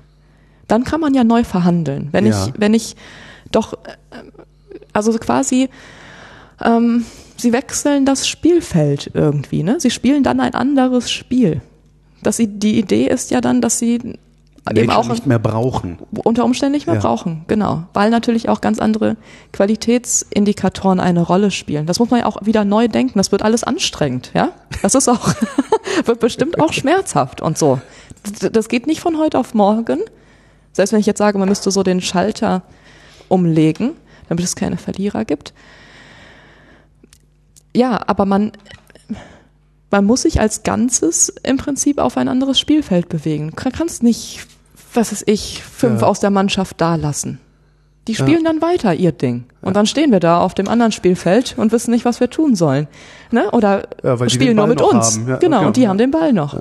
Und bestimmen das immer noch. Das, das, so, geht, so geht das nicht. Das Ding ist aber, ja, dass das natürlich alles noch mit Unsicherheit behaftet ist und dass wir eben nicht wissen, ob diese Prophezeiung von Open Science wirklich eintritt, ne? ob das wirklich, wirklich effizienter wird. Also im Prinzip tatsächlich müsste es mal eine Uni ausprobieren, es müsste mal eine Laborstudie oder sowas geben, ne? wenn wir das als Wissenschaftler wirklich so betrachten. Es muss ein Experiment geben. Ja, Machen das kann man das doch so. aber mit alten Daten zum Beispiel machen. Also mit Dingen, die längst publiziert sind. Äh, Mhm. Klar, kostet auch wieder Zeit, kostet Ressourcen, natürlich. Aber was weiß ich, man trommelt sich halt mal äh, keine Ahnung, 100, 100 Postdocs zusammen und sagt so, und jetzt spielen wir eure komplette Dissertation nochmal durch Mhm. und gucken, was passiert. Könnte man machen, ist glaube ich so noch nicht vorgekommen. Ähm, können könnt- sie haben. Ja, gut. Ge- Müsst, müsste man in der Tat mal Also praktisch, wie man ausprobieren. Klima, Klimamodelle äh, baut, äh, so, so müsste man das ja doch eigentlich auch bauen können. Ja. Ja, müsst, man, man müsste es in der Tat mal ausprobieren. Sind Aber ohne Sie diejenige, die das machen würde? Also ist das ist, ist Ihre Ihre Professur diejenige, unter deren Fittiche das käme? Ach, letztlich muss das unter jeder Professur laufen. Also wenn, Ne, ich meine das Experiment erstmal. Also das, das, ach, könnte ich mir schon vorstellen. Also wie gesagt, solange das alles im Web passiert, ne? Also es muss halt so ein bisschen diese, äh, das dürfte Ja. jetzt nicht einfach hier in so einem Labor oder sowas sein. Man könnte ja auch so ein gläsernes Labor aufbauen oder so Ja. und sagen, äh, wir haben hier ständig Tag der offenen Tür oder sowas und das ist jetzt Open Science. Das, das wäre so ein bisschen weiter weg von mir, weil natürlich das Web das Gegen, der Gegenstand ist, den ich dann untersuche und die Praktiken, die mit dem Web ähm, ähm, entstehen. Ne? Also dass man zum Beispiel eben vielleicht nicht weiß im Web, welche, ähm, welches Publikum man eigentlich erreicht. So. und sich deswegen dann einstellen muss, was, wie man redet oder was man dann sagt oder was man publiziert. So, das ist, das ist eher so das Interessante dabei. Aber ähm, trotzdem, klar, ich könnte das machen, aber eigentlich ist es ist wirklich die Verantwortung von jedem Einzelnen. Jeder, der da an so einer Berufungskommission sitzt, jeder, der in einer, der ein Review schreibt, jeder, der einen Projektantrag auswählt, jeder, der sagt, ach, wir gucken uns hier mal an, was der kumulierte Impact Factor ist oder sowas und das ist alles Murks, ja. Wenn man nur danach geht, ähm, da muss sich jeder selbst an die Nase packen und sagen, nee, du hast hier gerade also nichts dazu beigetragen, dass das in Richtung Open Science geht oder in irgendeine Veränderung. Wenn man das dann so macht. Also deswegen jeder, der irgendwie eine Rolle spielt in den entscheidenden Positionen, sollte sich überlegen, äh, was die, was die Praktik da gerade ist. Und es gibt momentan auch genug Initiativen, die versuchen darauf hinzuweisen. Ne? Es gibt ja Von also von solchen typischen Verlagsboykotten von, von ne, gegen Elsevier, der Klassiker, ähm, bis zur bis Dora, also San Francisco Declaration of ähm, auch Research Assessment, wo man eben auch sagt, wir wollen nicht mehr so stark auf den Impact Factor gucken und wir wollen auf jeden Fall immer quantitative und qualitative Evalu Evaluationen zusammenbringen, so dass man das gesamte Bild hat das gibt es schon. Es kommt auch von innen heraus. Es gibt auch genug Wissenschaftler, die vormachen, äh, wie Open Science funktioniert und die trotzdem erfolgreich sind. Ja, klingt jetzt erfolgreich doof. im herkömmlichen Sinne. Erfolgreich im herkömmlichen Sinne. Aber auch da glaube ich, dass sie zuerst im System waren und das dann quasi von innen heraus ausrollen. Also ja, wahrscheinlich geht's auch nicht anders. Nee. Es sei denn, wie gesagt, man hat ganz Visionäre ähm, gegenüber. Selbst dann ist ja, äh, habe ich ja immer das Problem, also selbst wenn ich dann äh, Professor bin und das auf Lebenszeit und verbeamtet und mir überhaupt niemand mehr was kann, selbst dann wäre ja, wenn von außen jemand dieses System aufrollen würde, meine Reputation hoch fragwürdig. Also ich könnte dann zwar sagen, ja, ihr könnt mir nichts, ich sitze ja hier, aber das würde mir im Zweifelsfall schon den Boden unter den Füßen wegziehen. Und das will ich natürlich nicht. Na, ich kann mir nicht vorstellen, dass ähm, dass man quasi äh, grundsätzlich andere Qualitätsindikatoren findet als das, was es jetzt gibt. Also Open Science ist auch immer noch Wissenschaft. Mhm. Und irgendwie wissen wir ja alle, zwar disziplinabhängig, aber wir wissen doch schon, was, was macht denn jetzt gerade eine Studie oder so wissenschaftlich? Ja. Also wir erkennen das doch eigentlich, was ein Essay ist, was eben eine philosophische Auseinandersetzung mit, mit irgendeinem bestimmten Thema ist oder was eine gute Studie, Studie ist, oder ein gutes Experiment ist. Eigentlich wissen wir das doch. Das ist schwer zwar zu quantifizieren und auch da gibt es halt, es gibt ja auch ähm, bestimmte Schulen, ne, die dann auch gut mal miteinander kämpfen. Aber eigentlich wissen wir das doch. Und deswegen Open Science ist ja auch nur anders in der Hinsicht, dass die Art und Weise, wie man etwas macht, anders ist. Aber ich mache doch immer noch Wissenschaft. Ja. Also ich finde, so viel Angst braucht man ja nicht davon, davor zu haben. Es ist ja nur, naja, dass ich eben vielleicht schon vorher mal eben die Daten teile oder sie überhaupt teile. Aber auch das ist alles noch nicht klar. Also ich weiß nicht, was der optimale Zeitpunkt ist. Also wie gesagt, das Spektrum ist ja von live bis irgendwie fünf Jahre nach Veröffentlichung oder ja, irgendwie sowas. Ja, ja könnte ja. man sich ja alles vorstellen. Ich, ich weiß nicht, was da der beste Zeitpunkt ist. Ich könnte mir auch ähm, vorstellen, ähm, dass das sich von Disziplin zu Disziplin unterscheidet, dass es sich von äh, von der Art ähm, des Forschungsobjektes unterscheidet. Ich kann mir auch vorstellen, dass es Bereiche geben muss, die eben sozusagen closed bleiben müssen. Ja, auch das, es muss auch vielleicht irgendwas mal. Sicherheit äh, und, und was es da gibt. Ne? Genau. Ähm, ist, ist ohnehin, ist, ist das vielleicht ein Problem, das sich gar nicht national lösen lässt? Weil ich, ich habe natürlich konkurrierende äh, ja. Forschergruppen im Ausland, ja. die eben nicht in meinem Team sind. Genau. Äh, das heißt, in dem Moment, wo ich meine Daten live äh, veröffentliche, brauchen die ja nicht mehr zu forschen, sondern können die einfach abschnorcheln und äh, genau. damit ihren Kram machen. Das ist halt immer die Angst. Ne? Ja. Also das ist, wenn, wenn man ist mit Doktoranden spricht. Also ich glaube, die wenigsten, na anders. Wenn jemand irgendetwas klauen möchte, eine Idee klauen möchte, dann ist das auch jetzt schon passiert. Es gibt genug Stories, wo sie im, äh, im Institut sind, im Labor sind und auch da hat dann der Chef, äh, typischerweise der Chef wahrscheinlich, irgendwas äh, publiziert vorab oder irgendwelche Kollegen. Auch sowas passiert. Ja, also deswegen, da, da, da, da muss ich nicht auf Open Science warten, damit das passiert. Nichtsdestotrotz ist das, vor allem wenn man auch mit den ähm, Doktoranden spricht, immer die erste Angst. Oh Gott, oh Gott, dann habe ich hier drei Jahre gesessen, habe meine Daten zusammengesammelt und dann kommt jemand und publiziert das vor mir. Das äh, und Gleich, ich weiß nicht, gleichzeitig, ist. gleichzeitig ist dieser Doktorand dann aber auch in der Lage nachzuweisen, Richtig. dass es seine Daten sind. Ja. Und das könnte er nicht, solange es in so einem Closed Shop ja, genau. funktioniert. Genau, das ist das, das passiert das ja ohnehin. Ne? Also ja. ich meine, wenn jetzt mal zwei an einem Thema arbeiten, dann arbeiten zwei an einem Thema. Ja. Ähm, so, das passiert ohnehin. Und auch da musste man sich schon immer absprechen. Hör mal, gehst du jetzt in die Richtung, gehe ich in die Richtung oder irgendwas. Ja, oder es ist im Streit geendet wie bei Newton und Leipzig. Genau. Äh, Leipzig, Leibniz. Newton in Leipzig. Äh, und ja, also das, das, das verstehe ich eben nicht. Und letztlich, auch da gibt es viele Vertreter und deswegen meine ich ja auch, dass quasi dieses Belohnungssystem eigentlich von der wissenschaftlichen Arbeit irgendwie entkoppelt werden müsste. Ähm, weil eigentlich ist doch, eigentlich müsste man doch froh sein, wenn einfach nur die großen Probleme der Welt gelöst sind als Wissenschaftler. Dieses wunderbare Motiv, Hauptsache, was weiß ich, der Wirkstoff gegen Krebs wird gefunden. Ob ich das nun finde oder mein Kollege. Naja, das Problem ist, dass an das Auffinden des Wirkstoffs gegen Krebs die Verlängerung meines Vertrages gekoppelt ist. Eben. Und das, ich glaube, das darf nicht mehr sein. Wie, wie, wie so, also so, es darf keine Konkurrenz sein.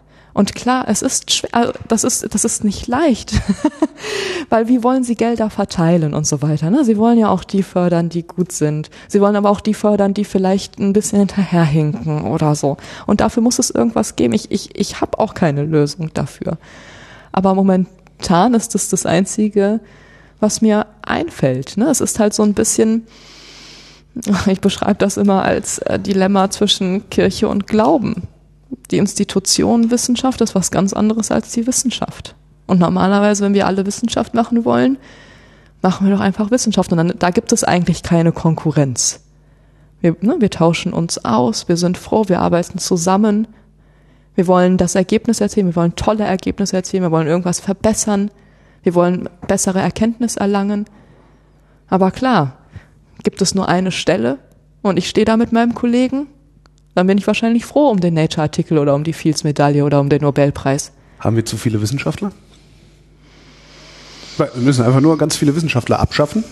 Dann ist pro offener Stelle nur noch einer da und dann funktioniert es. Dann ist wieder die Frage, ist es der Beste? Und woher weiß ich das? Nee, funktioniert auch nicht. Funktioniert auch nicht. Nee. funktioniert Wenn wir lange auch genug hier nicht. sitzen, kommen wir da noch hinter. Ja, funktioniert, nee, funktioniert auch nicht. Und auch da wieder die Idee von Open Science ist ja auch eben Partizipation zu ermöglichen. Ne? Das Stichwort ist hier Citizen Science. Ja. Und auch da ist die Frage, müssen, also werden jetzt alle Wissenschaftler? Wird jetzt Otto Normalbürger auch noch Wissenschaftler? Rücken wir quasi Wissenschaftler und Bürger zusammen und kriegen wir dann noch mehr Wissenschaftler? Oder wird es so bleiben, dass man im Prinzip eine Spezialisierung hat? Ähm, und dann auf dem anderen Ende des Spektrums irgendwo die Bürger, die dann als Handlanger äh, Fliegen zählen. Monitoring machen. ja, genau, was ja äh, auch super ist, ja, also es hat ja auch ein, hat ja auch einen Wert. Nur ich glaube, die Idee von Citizen Science ist in der Tat ähm, Wissenschaftler und Bürger ein bisschen näher noch zusammenzubringen, was aber dann wieder ähm, äh, ja also auch da noch mal eine ganz andere Dimension reinbringt. Wer ist der Autor? Wer ist dafür verantwortlich? Wer steht gerade für das wissenschaftliche Ergebnis, ne, wenn das zur Hälfte von den Bürgern gemacht wurde? Genau. Wer weiß, ob ich die richtigen Fliegen gezählt habe. Wer, ja. Genau. Brauchen muss man eben in Zeiten dieser riesengroßen Komplexität, auch im Angesicht des Webs, muss, muss jeder hier eine zwangswissenschaftliche Ausbildung bekommen. Was weiß ich, braucht kann, jeder kann so eine allgemeine. Schaden in der neunten Klasse jedem mal zu erklären, was Karl Popper eigentlich gemeint hat. Das tut dir jetzt nicht weh. Also ja, passiert aber halt nicht. ja, genau, passiert ja. halt nicht. Äh, ja, es sind, glaube ich, Zeiten des Umbruchs und man muss nochmal drüber nachdenken einfach, was man heute in der Gesellschaft, in der europäischen Gesellschaft wahrscheinlich vor allem, was man wertschätzt, welche Fähigkeiten man als Gesellschaft haben will und dann versuchen, die irgendwie einzuführen. Also ich bin auch nicht gut darin, solche Visionen zu zeichnen, aber das ist das Einzige, was jetzt dazu einfällt. Aber was, was könnte denn schlimmstenfalls passieren, äh, wenn man es ganz, ganz aufreißt, sozusagen? Dass dann halt auch der, der Citizen Science, Citizen, also die ja, Bürgerwissenschaftler, ähm, dass die reindrängen, sagen wir mal, und mitmachen. Da wird es die üblichen zehn Prozent Bekloppte geben, die äh, immer noch die Relativitätstheorie leugnen. Die, die gibt's ja jetzt schon immer. Also da, mhm. da muss ja nur irgendein Wissenschaftler irgendwo in seinem Blog was veröffentlichen, dann schlagen die da auf. Ähm, aber letztlich sind das vielleicht fünf oder zehn Prozent überhaupt der Gesamtbevölkerung, die willens sind, sich überhaupt zu beteiligen. Ich könnte ja, mir vorstellen, dass es, dass es dann letztendlich in so einem Open Science, ich sag mal, wir haben jetzt Open Science, also äh, äh irgend, irgend, irgendein, irgendeine eine, eine zentrale Anlaufstelle für Open Science. Ich würde vermuten, dass das so ähnlich aussieht wie Facebook dann irgendwann. Viele lesen, ja. wenige kommentieren, noch genau. weniger kommentieren Gehaltvolles. Genau. Und das ist aber in der Tat eine Sorge, die viele haben. Und ich ähm, ich glaube zwar auch, dass, dass also die Pluralität der Meinungen, der, ähm, dass eben alles da sein muss, um den, um dem, dem Filter entgegenzuwirken, ja. sozusagen. Aber ich hatte, ach, ich war vor zwei Wochen äh, noch auf einer Konferenz, wo dann eben auch, ähm, ich glaube, da war eine große Gruppe Physiker und auch nochmal, die haben darauf hingewiesen, na ja, ähm, überall da, wo Wissenschaft geöffnet wurde, kam doch nur Schlechtes bei raus. Und die Beispiele stimmen schon, ja. Also du hast Wikipedia als offene Enzyklopädie. Was hast du bekommen? Irgendwelche Edit Wars. Du hattest, ähm, es ging um äh, Impfproblematiken oder ja. so und wem glaubt man? Ähm, den Promis ja, genau. oder so, die äh, die meisten Twitter-Follower haben. Ähm, und sie hatten noch irgendein Beispiel. Und oder bei, genau, du machst Open Access und was bekommst du? Diese ähm, äh, unlauteren Konferenzen und Journals, ne, die quasi Geld damit verdienen wollen und so. Ja, das stimmt schon. Ne? Also irgendwie, wenn man, wenn man darüber nachdenkt, dann, dann stimmt das schon. Und es gibt ja auch nicht nur die kollektive Intelligenz, sondern auch die sogenannte Madness of the Crowds, also typischerweise Hooligans und ja. so.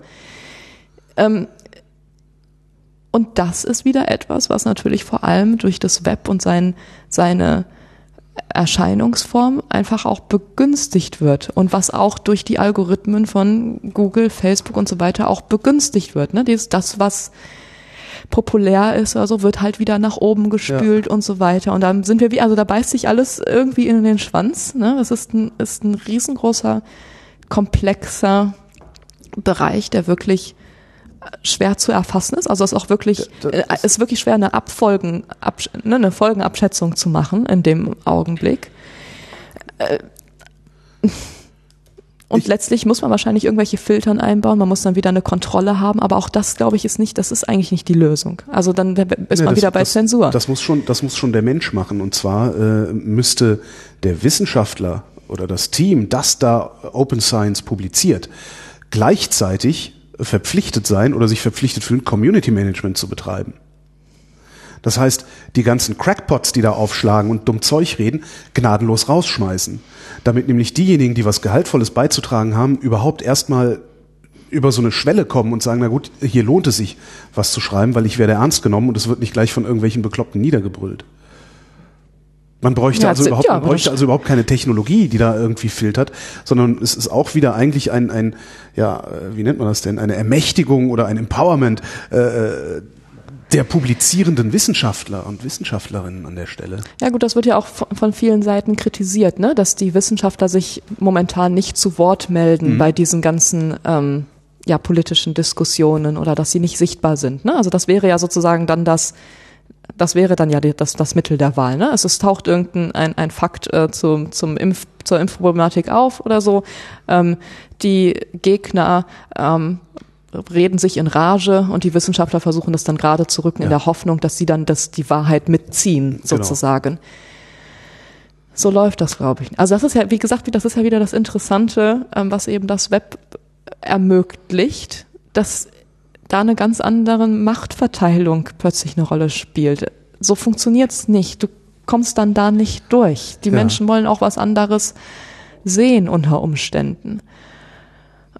Und das ist eine schwierige Situation. Auch dafür äh, gibt es noch keine, es gibt keine wirkliche Lösung dafür. Es gibt Filter-Apps oder so, die, ach, ähm, immer extra solche Webseiten zum Beispiel nach oben spielen, die nicht deiner Meinung ähm, widerspiegeln, ne? so dass du dich also extra mal der anderen Seite aussetzt oder so. Das kann man alles probieren. Aber der Ich- Weisheit letzter Schluss ist das alles nicht. Ne? Nein, sind ist wir, schwer. Sind wir, sind wir mit diesem ganzen, sind wir, sind, sind wir möglicherweise mit diesem ganzen Web, also vor allem dem partizipativen Teil des Webs, äh, ist das einfach noch viel zu jung? Also müssen wir da, müssen wir da noch zehn Jahre verhandeln? Ja. Und wir wissen aber noch nicht mal, worüber wir verhandeln und entlang welcher Linien wir verhandeln. Also Ja. es, es, da emergiert halt irgendwas, Ja. Äh, ja. Und es Wie ist jetzt zu gerade schnell. Fake News zum Ja. Beispiel. Das ist ja gerade das, das äh, Ding, worüber Genau. alle reden. Ähm, da hat vor einem Jahr auch keiner mit gerechnet. Ne? Genau. Und es ist zu Ver- schnell. Also es gibt zu schnell zu viele Entwicklungen. Ja. Ne? Also ich meine, über MySpace redet keiner mehr. Ja, so oder StudiVZ oder so. Ja? Auch. Es geht zu schnell. Es kommen immer wieder neue Funktionen. Plötzlich ist eben Instagram groß oder sowas. Ja, und ähm, äh, es ist schwer, sich darauf einzulassen, aber ich glaube, also der Mensch muss sich jetzt ähm, weiterentwickeln. Der muss das, muss das hinbekommen, ne? So. Und es muss, also er, er muss sich darauf einstellen können und auch da wieder irgendwelche Strategien erlernen, sei es Medien, Informationskompetenz, weil auch da wieder, ich meine, das Grundlegende ändert sich ja nicht. Im Prinzip weiß ich ja, die Institutionen, also zumindest in einem, in einem demokratischen Umfeld, weiß ich ja, welche Institutionen äh, sich der Wahrheit verpflichtet fühlen oder so. So.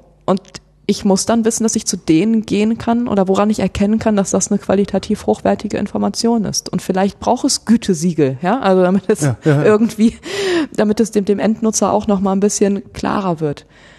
Ähm, die Gegner würden dann wieder sagen, ja, es ist eine Zensur oder sonst was oder äh, so. Und vielleicht braucht es Seiten, ähm, die die Diskussionen nochmal zusammenfassen, die das auch pointierter darstellen, die auch sagen, äh, so wie bei, bei, guten, bei Froni Plug oder guten Ja. Wiki oder so, dass du sagst, so hier ist doch das aufgeschrieben auf der linken Seite, das und das und das sind die Fakten dazu, damit man sich in der Tat das eigene Bild machen, ma- machen kann. Ich, ich glaube, dass man in Zukunft mehr Zeit dafür aufwenden muss, sich mit den Gegebenheiten und mit den Informationen, die man vorfindet, auseinanderzusetzen.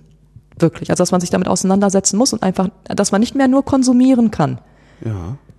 sondern dass ich wirklich äh, wach, wach konsumiere womöglich oder wach, also mich nicht mehr nur beschallen lasse. So. Ja, beziehungsweise ich, ich hänge immer noch an, an meiner Idee, ich, ich finde die gar nicht schlecht.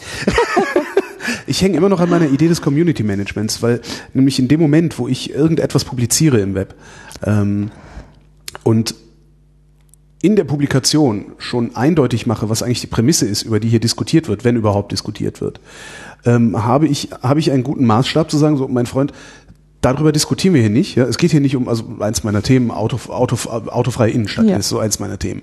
Immer wenn ich komme und sage, die ganzen scheiß Autofahrer, kommt der nächste, also so, drei, vier Kommentare später, kommt jemand und sagt, ja, aber die Fahrradfahrer sind auch doof. Und dann sage ich halt immer, wir reden hier nicht über Fahrradfahrer, sonst hätte ich über Fahrradfahrer geredet. Schönen Tag noch. Ich glaube wirklich, dass man das, wenn man das in der Hand desjenigen, der die Ursprungspublikation gemacht hat, wenn man das in dessen Hand lässt und ihn auch zwingt, transparent zu machen, warum er jetzt eine bestimmte Diskussion nicht zulässt, dass das die einfachste und vor allen Dingen am wenigsten fehleranfällige Variante wäre.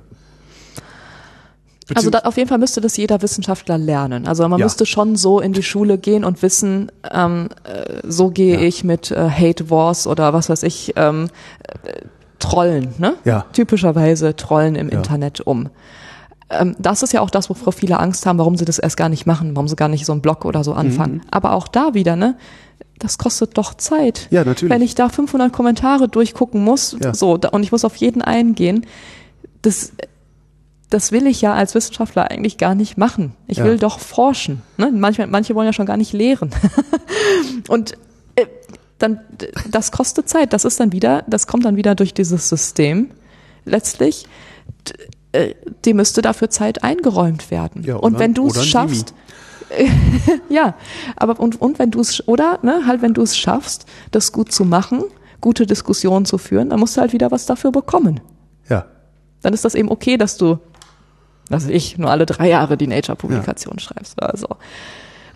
Ja, aber auch das, ich, das ist aber ein so kleiner Teil, dass ich glaube nicht, dass das, also das kann nicht das Einzige sein. Das kann ein Stückchen, ein Puzzleteilchen sein, ähm, um, um solche, solche typischen Web-Probleme in den Griff zu bekommen.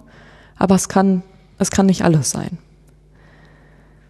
Ja, Ja, und es bleibt die größte Baustelle, bleibt wahrscheinlich dann immer noch die Besitzstandswahrung. Ne?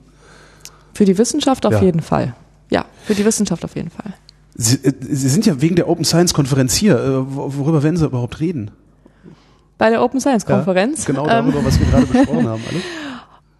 Nee, da habe ich ähm, eine andere Aufgabe. Also, naja, doch, es ist schon natürlich nah dran. Es geht vor allem um diese alternativen Metriken für die Wissenschaftsevaluation, ähm, wo ich mit ähm, sechs Kollegen äh, für die EU ähm, Empfehlungen aufschreiben durfte, wie in Zukunft ähm, ja tatsächlich Indikatoren für die Wissenschaft für Open Science entwickelt werden sollten. Wie denn? Und vor allem offen. Irgendwo ähm, scheint das naheliegend, Ja. aber man muss sich klar machen, dass das bis heute nicht so ist. Ähm, also weder bei diesen traditionellen Metriken wie Impact Factor, ähm, H-Index und so weiter.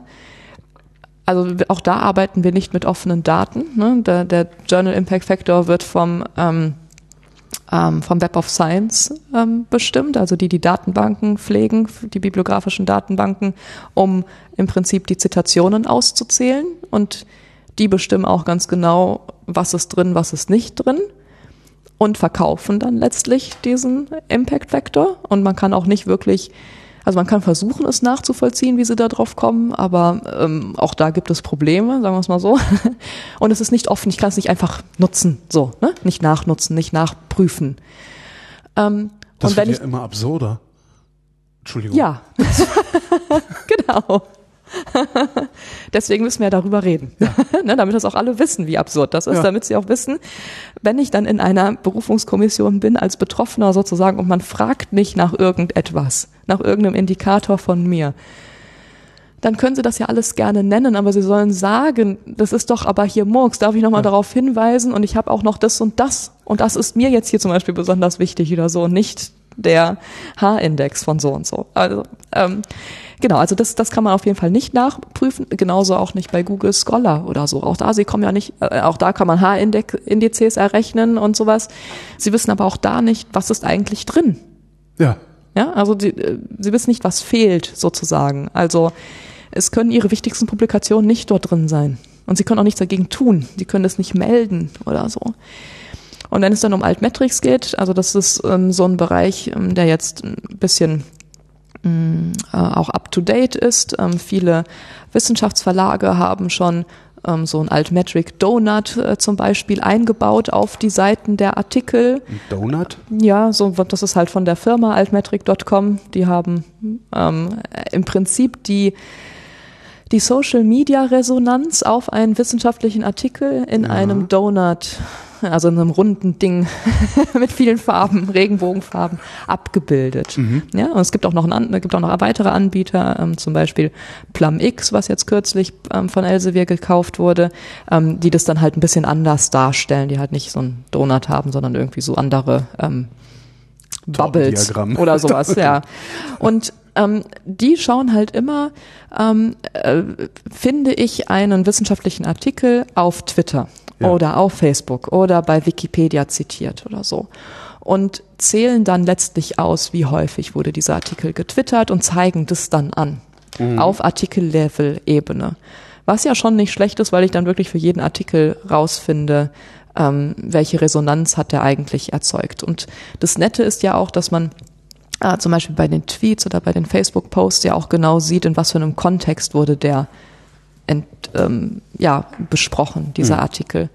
Und man kann zum Beispiel auch oft sehen, wer hat das eigentlich gepostet. Ne, was so beim, ähm, also es ist, das, das kann man letztlich ähm, bei Zitaten auch sehen. Ich sehe ja auch immer, wer hat mich dann zitiert, aber es ist noch ein bisschen schwieriger ähm, rauszufinden, ähm, wo kommt der Autor vielleicht eigentlich her oder aus welchem Bereich. Mhm. Und ähm, mit bei diesen Social Media Plattformen, wo ja auch jeder bereitwillig sein eigenes Profil eben hat und auch schön pflegt und sagt, ich bin hier übrigens Ökonom oder so.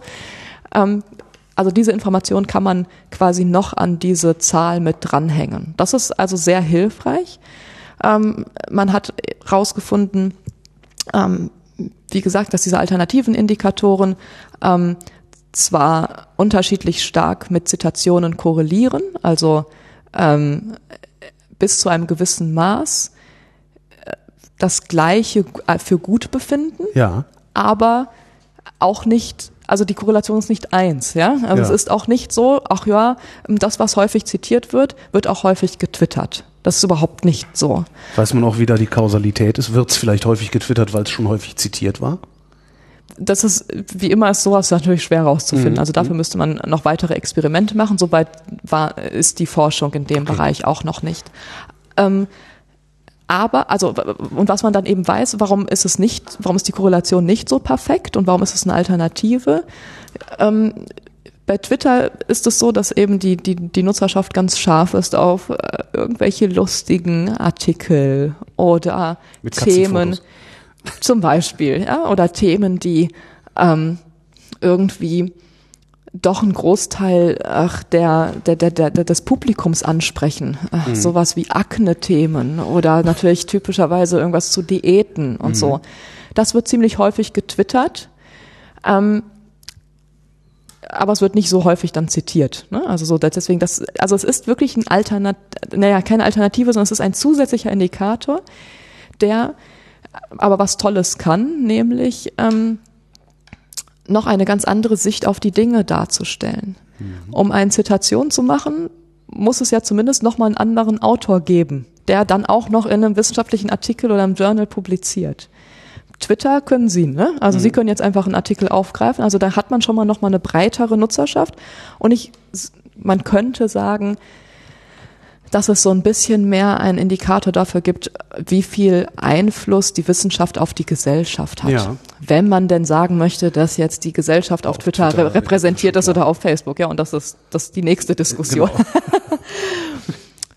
so, genau. Aber auch bei Twitter und bei Facebook, jetzt komme ich zurück zu Open Science, ist es so, dass sie die Daten nicht einfach so nutzen, die sind nicht offen. Wie gesagt, bei Twitter wenn Sie, das, wenn Sie die Daten nicht kaufen, bekommen Sie nur ein Prozent des Twitter-Streams, wenn Sie, also täglich. Ja. Aber welche ein Prozent? Also man hat keine Ahnung davon, ob das jetzt die ersten so und so viel tausend Tweets sind oder ist das jeder tausendste Tweet? Also es könnte ja auch sein, dass wir immer an den wichtigen Tweets zu den Publikationen vorbeigeleitet ja. werden. Ja, also das ist eine riesengroße Einschränkung. Man bekommt nicht alles und ich weiß nicht, was es ist. Es ist nicht offen. Und wenn ich über offene Wissenschaft spreche und Indikatoren für die offene Wissenschaft, dann kann ich nicht mit Indikatoren arbeiten, die irgendwie proprietär sind oder einem äh, Unternehmen gehören, was damit Umsatz machen möchte, oder Gewinn machen möchte, vielmehr. Und deswegen, das wäre, das ist jetzt zum Beispiel die erste Empfehlung, also wäre eine gute erste Empfehlung noch, das Offenheit, ist ja. Offenheit, ja, ja, na sicher. Sonst, sonst ist es, sonst kommen wir auch nicht da raus. Ja. ja, sonst glaubt man wieder nur diesem Indikator. Aber das Ziel ist es ja auch hier, eine Transparenz herzustellen und festzustellen, was sagt mir dieser Indikator denn überhaupt und ist der richtig? Ich glaube, man nennt das Kritik. Ne? Also, ja, genau. Genau. Und der ist im Moment nicht kritisierbar. Also nur, ja, doch strukturell, aber nicht inhaltlich. Genau. Also, ja. Genau, weil sie im Prinzip ja. nicht wissen, ja. was damit los ist. Also deswegen, das ist das, das ist das erste Ziel. Ne? Also meine, wir haben die ähm, Empfehlung zwar so nicht ähm, reingeschrieben, oder doch, ich weiß, doch, jawohl, also, ähm, dass man vielleicht doch für jeden Indikator, für jeden proprietären Indikator, der natürlich einen Wert hat, ja, also sagt ja auch was aus, dass man da zumindest mal schaut, ob man noch einen anderen Indikator benutzen kann, der vielleicht irgendwie öffentlich zugänglich ist. So, das wäre ja schon mal so ein Schritt. Also Sie merken schon, man bewegt sich ganz langsam, ja. ganz, ganz langsam in die Richtung äh, Open Science, um auch die Kollegen und Kolleginnen in, den, in der Wissenschaft nicht zu verschrecken. Ähm, und vielleicht auch so zu demonstrieren, was es für Vorteile bringt. Was ist das nächste Ziel? Offenheit? Was noch? Jetzt sagen Sie, Sie wären schon froh, wenn es offen wäre. nee, ähm, ich, also Offenheit ist jetzt eine Maßnahme, ja. um eine bessere Wissenschaft hinzubekommen. Jetzt müssen wir, und ich möchte eigentlich dahin kommen, dass wir uns überlegen, was ist eine bessere Wissenschaft? Was ist eine bessere Wissenschaft? Das müssen wir uns ja überlegen. da müssen wir halt in die Diskussion jetzt eintreten. Ich, äh, ja, ich kann es ich kann's nicht sagen. Ne, ich würde sagen, äh, ich meine, man kann auch da wieder äh, dahin gehen, wie man Artikel und sowas schreibt vielleicht. Ne? Ähm, und dass man sagt, dass es auf jeden Fall alles dokumentiert sein muss. Natürlich, dass man keine Daten fälscht oder so, ne, wenn man mit Daten arbeitet. Ähm, solche typischen Kriterien für wissenschaftliche Integrität zum Beispiel. Ne? Ähm, Aber die haben wir doch. Ja, die haben wir auch. Also. Genau. Das schon. Aber genau, und dann ist die Frage natürlich, macht, macht Offenheit es leichter, diese wissenschaftlichen Kriterien einzuhalten? Macht es das besser? Und macht, und dann macht es das vor allem besser. Also, das ist ja dann tatsächlich eine ja, Bewertung, ne? Aber arbeite ich besser, wenn ich äh, zumindest immer davon ausgehen muss, dass meine schlechte Arbeit entdeckt werden kann? Genau. Oder blockiert das einen so in seinen kreativen Prozessen, dass man gar, also dass man in Schockstarre verfällt. Das wäre natürlich dann kontraproduktiv. drauf ankommen. Und das weiß man eben nicht. Also mhm. deswegen, ich momentan ne, plädiere ich eben für, für eine Wissenschaft der Open Science, dass man eigentlich das nochmal genau unter die Lupe nimmt. Also dass man wahrscheinlich, dass man wahrscheinlich müsste man äh, in der Tat einen Schutzraum schaffen mhm. für Wissenschaftler, die das ausprobieren wollen in einem Laborexperiment, so wie wir das eben schon gesagt haben, ähm, mit den ähm, Postdocs oder sowas, die aber natürlich trotzdem eine, denen trotzdem eine Karriere ermöglicht wird dann, ne? obwohl sie was anderes machen. Also die Teilnahme am Experiment ist äh, Eingangsvoraussetzung für die Professur hinterher. Ja, könnte man ja so mal überlegen. Ne? Ja. Und man muss sich halt eben überlegen, welche Qualitäten man in einem Wissenschaftler haben will und welche man in der wissenschaftlichen Arbeit haben will. Es, es, warum muss es schlecht sein, wenn einer weniger publiziert, aber 70.000 Tweets schreibt und in tolle Diskussionen mit den Followern geht und es schafft, ähm, ja, Wissenschaftskommunikation letztlich zu betreiben, also wissenschaftliche ähm, Ergebnisse, wissenschaftliche Methoden der Allgemeinheit näher zu bringen, wie der Mojib Latif hm. ne, aus Kiel zum Beispiel, wo ich denken würde, also das ist auch ein toller Wissenschaftler, aber schafft es auch, die Leute für das Thema zu begeistern, ja. Ähm, das ist doch auch ein Wert und man kann auch, finde ich, in der Wissenschaft äh, solche Qualitäten letztlich fördern. Es muss erlaubt sein, auch so jemanden, ja, also so doof wie das klingt, ja. anzustellen mit gutem Grund in einer Wissenschaftsorganisation. Und da muss es natürlich die geben, wenn wir hier gerade gesagt haben, Grundlagenforschung ist geil, die vielleicht auch gerne ohne Kontakte große Theorien weiterbringen. Ja? Die brauchen dann natürlich andere äh, eine, eine, eine, eine andere Umgebung und andere Hilfestellungen, wenn man dann trotzdem nach Open Science strebt, wenn man das als Wert für sich anerkennt. Ähm, äh, gut, dann braucht man vielleicht andere Abteilungen oder ganz andere Jobs mit, also ne, extra, extra Wissenschaftskommunikatoren oder was weiß ich was oder noch mehr Hiwis, weil also das ist das ist das nächste. Ich glaube schon, dass das auch kosten wird, dass das, ähm, dass das Zeit kosten wird und dass das Geld kosten wird, das, das Open Science machen zu wollen. Weil wir können nicht auf diesem, auf dieser Geschwindigkeit bleiben, wie wir jetzt sind mit den Veröffentlichungen. Also in der Informatik kann ich das jetzt gut sehen, ne, mhm. wie viel da, wie schnell und wie viel veröffentlicht wird, wenn man noch nebenbei seine Daten, wer weiß wie toll, beschreiben muss und auch noch auf die 10.000 Kommentare eingehen muss, die man für seinen Blogartikel gekriegt hat und so weiter. Das ist doch klar, der Tag hat nur 24 Stunden. So, also interessanterweise glaube ich, dass es für den für den einzelnen Wissenschaftler wahrscheinlich nicht entschleunigt, ne? Also weil halt die Kanäle werden ja diverser. Es kommen vielleicht weniger und man wird so viel publizieren, so, so rum, man wird so viel publizieren wie noch nie, weil man ja eben vielleicht alles öffentlich stellen muss. Und gleichzeitig glaube ich, dass es auch ein bisschen langsamer passiert, weil man nicht mehr vielleicht weil das Projekt nicht mehr keine drei Jahre dauert, sondern jetzt fünf, weil man halt. Genau, weil, weil Zeit dafür einkalkuliert genau, wird. Genau. Hoffentlich. Genau. Hoffentlich. Ja.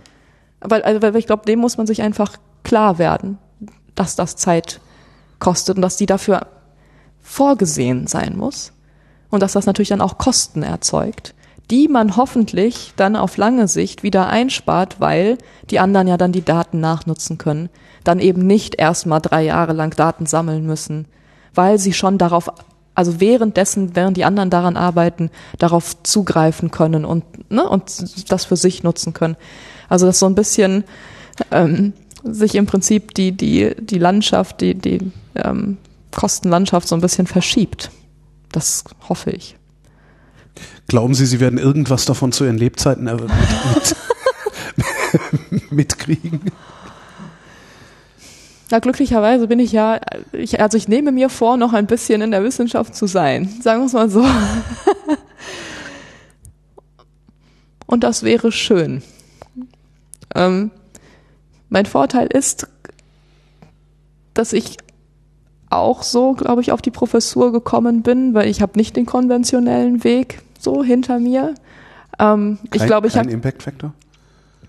Das haben so und so nur Zeitschriften. Es gibt keinen Forschungs- oder forscherbezogenen Impact Factor. Ah, okay. Das muss hier gesagt werden, okay. genau. Und jeder, der das behauptet oder dass man das für einen Nutzer ähm, irgendwie errechnen kann, der soll sofort sagen, bitte, das geht nicht. Das ist, okay. das ist unredlich, das zu machen. Der ist nur für Zeitschriften. Mhm. Das war jetzt hier meine erzieherische Maßnahme. Schneide ich dann raus. ähm, genau, aber ich Genau, ich bin in ein Umfeld gekommen, das eben ähm, riskiert hat, mit einer jungen Wissenschaftlerin äh, zusammenzuarbeiten und ähm, mir Möglichkeiten gegeben hat, ähm, mein Fach aufzubauen und äh, eine bestimmte Richtung einzuschlagen. Und ich hoffe einfach, dass ich das auch so weiterführen kann. Und ich hoffe, dass die zukünftige Generation ähm, von Studierenden auch, denen man dann hoffentlich auch sofort beibringt, wie Open Science mhm. und so auszusehen hat und welche welche Werte man doch eigentlich vertreten sollte, ähm, dass die dann die nächsten Generationen tatsächlich so nachziehen. Also hoffe ich, dass ich das noch mitbekomme. Mit welcher Publikation sind Sie da eigentlich äh, auffällig geworden? Das weiß ich nicht. Mit welcher Publikation? Nee, das weiß ich nicht. Nicht, als Sie so vor der Berufungskommission standen, äh, worüber wollten die mit Ihnen reden? Auch über alles Mögliche. Wo sehe ich mich in fünf Jahren und so? Was für eine furchtbare Frage. Ja, da war ich, glaube ich, auch überrascht, ja. Aber hat auch geklappt. Also hat geklappt und genau, das, das hat, das haben, damit haben sie, äh, ja, damit hatten sie mich überrascht, genau. Die Dissertation ging worüber? Volksonomies. Nutzergenerierter Content im Web 2.0. Und das sind die kleinen Schlagworte, die man im Prinzip an die YouTube-Videos und jetzt an den Podcast dranhängt. Die Hashtags. Die Tags. Ja. ja, genau. Also die Hashtags sind jetzt im Prinzip äh, das Revival der Folksonomies. Ähm, nachdem die Social Bookmarking Dienste wie ähm, Delicious. Delicious, genau. genau. Eigentlich gar nicht schlecht gewesen das Ding. Ne? genau, also die, da war es ja möglich, seine äh, eigenen, seine Favoritenliste zu verschlagworten. Mhm. Ja, oder bei Flickr Bilder hochzuladen und die dann zu verschlagworten, YouTube-Videos hochzuladen, die zu verschlagworten. Und die Gesamtheit der Tags sozusagen, das ist eine Folksonomy, eine vom mhm. Volk hergestellte Begriffsordnung. Und das ist etwas, was halt ganz neu ist im Bereich der Bibliotheken zum Beispiel, weil da ja natürlich Experten sitzen, die die ähm, Artikel und Videos, die sie so vor sich haben, in ein kontrolliertes Vokabular übersetzen, was dann gefälligst Nutzer und Bibliothekar oder Bibliothekarin so ähm, benutzen haben. Und ist das da, war was Neues. Ist da eine große Diskrepanz zwischen der Foxonomy und der Profixonomie? genau, so eine Taxonomie äh, zum Beispiel, ja, ähm, manchmal schon. Ähm, oft auch nicht. also ähm, wenn man das dann mal äh, tatsächlich genau angeschaut hat und ich habe das dann Bibliothekaren und Bibliothekarinnen vorgelegt, dann waren sie oft sehr beruhigt, ähm, dass es gar nicht so schlimm ist, was der das Otto normalen Nutzer da dran hängt. Ähm, die Nutzer orientieren sich sehr stark am Abstract oder am Titel mhm. und wiederholen das dann. Ne, so, also deswegen kann es ja nicht ganz so äh, falsch sein. Man kann sich dann äh, die Frage stellen, ob das überhaupt sinnvoll ist, weil äh, über Titel und Abstract findet man das Ding ja so und so. Da brauche ich nicht nochmal das als Tag da dran zu hängen.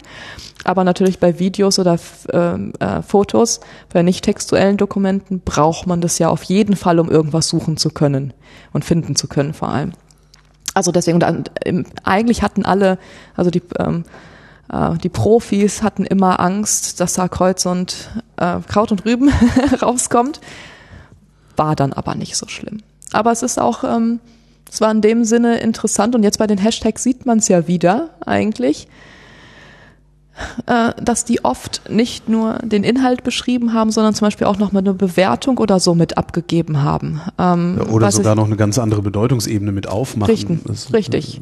Und das ist schon hilfreich. Und das ist auch etwas, was es dann in dem kontrollierten Vokabular der Bibliotheken eigentlich nicht gab, ne? dass da dran steht, ähm, pff, was weiß ich, ist eigentlich gut für diesen und diesen, für diese Vorlesung oder so, ja. ne? Oder ach, äh, total langweilig. Mhm. Oder so, das würden sie in einem, in einem Bibliothekskatalog niemals finden, diese Information. Aber bei den Hashtags oder Foxonomies dann eben schon. Das war ein interessantes Thema, ja. Das ist ein bisschen untergegangen. mit den Hashtags, wie gesagt, kommt es ein bisschen auf, aber es wird ja. wenig, ja, ich habe das Gefühl, es wird wenig erforscht in Richtung Hashtags. Müsste ich eigentlich auch noch mal machen. Ich wollte gerade fragen, warum machen Sie nicht? Die Zeit. Woran forschen Sie denn gerade? Äh, Im Prinzip an diesen alternativen Indikatoren. Ähm, in der Tat und wie das, ähm, wie das im Besonderen aussieht für die Ökonomen, wie die das benutzen, ähm, mhm. weil halt die, die ZBW, wo ich gerade arbeite, ja die Zentralbibliothek für Wirtschaft ist und als Zielgruppe vor allem eben Ökonomen hat. Und da stellt sich jetzt einfach die Frage, wollen wir solche Indikatoren eben auch an die Artikel zum Beispiel dranhängen? Und was hilft dann tatsächlich den Ökonomen? Für die ist das nämlich zum Beispiel ganz wichtig, wer denn da eigentlich getwittert hat. Also es ist Schnurze Piep, ob das 5000 Mal geretweetet wurde oder irgendwie sowas oder ob das 5000 Mal geliked wurde. Hauptsache es kommt vom Handelsblatt. Hauptsache es kommt vom Nobelpreisträger ah, oder okay. so. Ja, das wäre schon gut. Aber ob das jetzt nun Liesje Müller ist das wäre dann, das ist dann ein bisschen, also das brauchen die nicht. Aber so, gleichzeitig müsste man auch wissen, warum hat der Nobelpreisträger das gemacht? Vielleicht fand er auch einfach nur die Formulierung lustig. Ja, aber nee, aber ich glaube, das ist dann erstmal, also auch da wieder, ne? Ich, ähm, Aufmerksamkeit ist immer gut. In dem Augenblick. Aber es ist halt auch wieder nur quantifiziert, ne? Ja. Ja. Aber das lieben Ökonomen ja so und ja. so. Die stehen total auf Rankings. und haben, haben ihre eigenen Konferenz- und Journal-Rankings. Ne? Also die sind zum Beispiel nicht so sehr nach dem Impact-Faktor, sondern Handelsblatt-Ranking zum Beispiel ähm, spielt da in der Tat eine Rolle. Ne? Also das hat, das Handelsblatt hat ein eigenes Journal-Ranking, wo dann die ähm, Zeitschriften ähm, nach A plus und so weiter ähm, irgendwie eingeordnet sind und man dann dafür Punkte erlangen kann. Genau, und dann gibt's ja noch das FATS-Ökonomen-Ranking, ähm, wo wirklich die Wissenschaftler an sich in eine Rangfolge gebracht werden. Und da zählt zum Beispiel auch jedes Zitat in der Tageszeitung, was irgendwie länger als drei oder fünf Zeilen ist, wird auch da mit aufgenommen, so dass man dort auch sieht, wo kommen die eigentlich noch vor außerhalb der wissenschaftlichen Welt. Weil natürlich Ökonomen auch ähm, viel in der Politikberatung Mhm. arbeiten oder viel, ja, viel Einfluss nehmen auf die öffentliche Meinungsbildung dann. Sind diese Rankings einsehbar? Also könnte ich mir das jetzt angucken und Ja. sagen, okay, im im FATS-Ökonomen-Ranking auf Platz 1 ist, keine Ahnung, Ich glaube, Herr Sinn. Herr Sinn immer noch. Ich, ja, na gut, der war so lange unterwegs. Ja, stimmt. aber ich bin mir nicht sicher. Aber ich, ich glaube schon, dass es vom letzten Mal so war. Ja, ja, das können Sie sich an, das können Sie sich ansehen. Ja, da auch da wird natürlich, ähm, da wird genau beschrieben, ähm, wie das Ranking zustande kommt. Aber auch das ist nicht kritikfrei. Also da sind welche sehr dafür und da sind auch welche sehr dagegen, natürlich, ne? Weil ähm, auch da immer wieder Punkte aufkommen, äh, die einfach nicht gezählt werden, die trotzdem als wi- wichtig erachtet werden, zum Beispiel. Und ähm, ja, also auch das ist starker Kritik äh, unterworfen.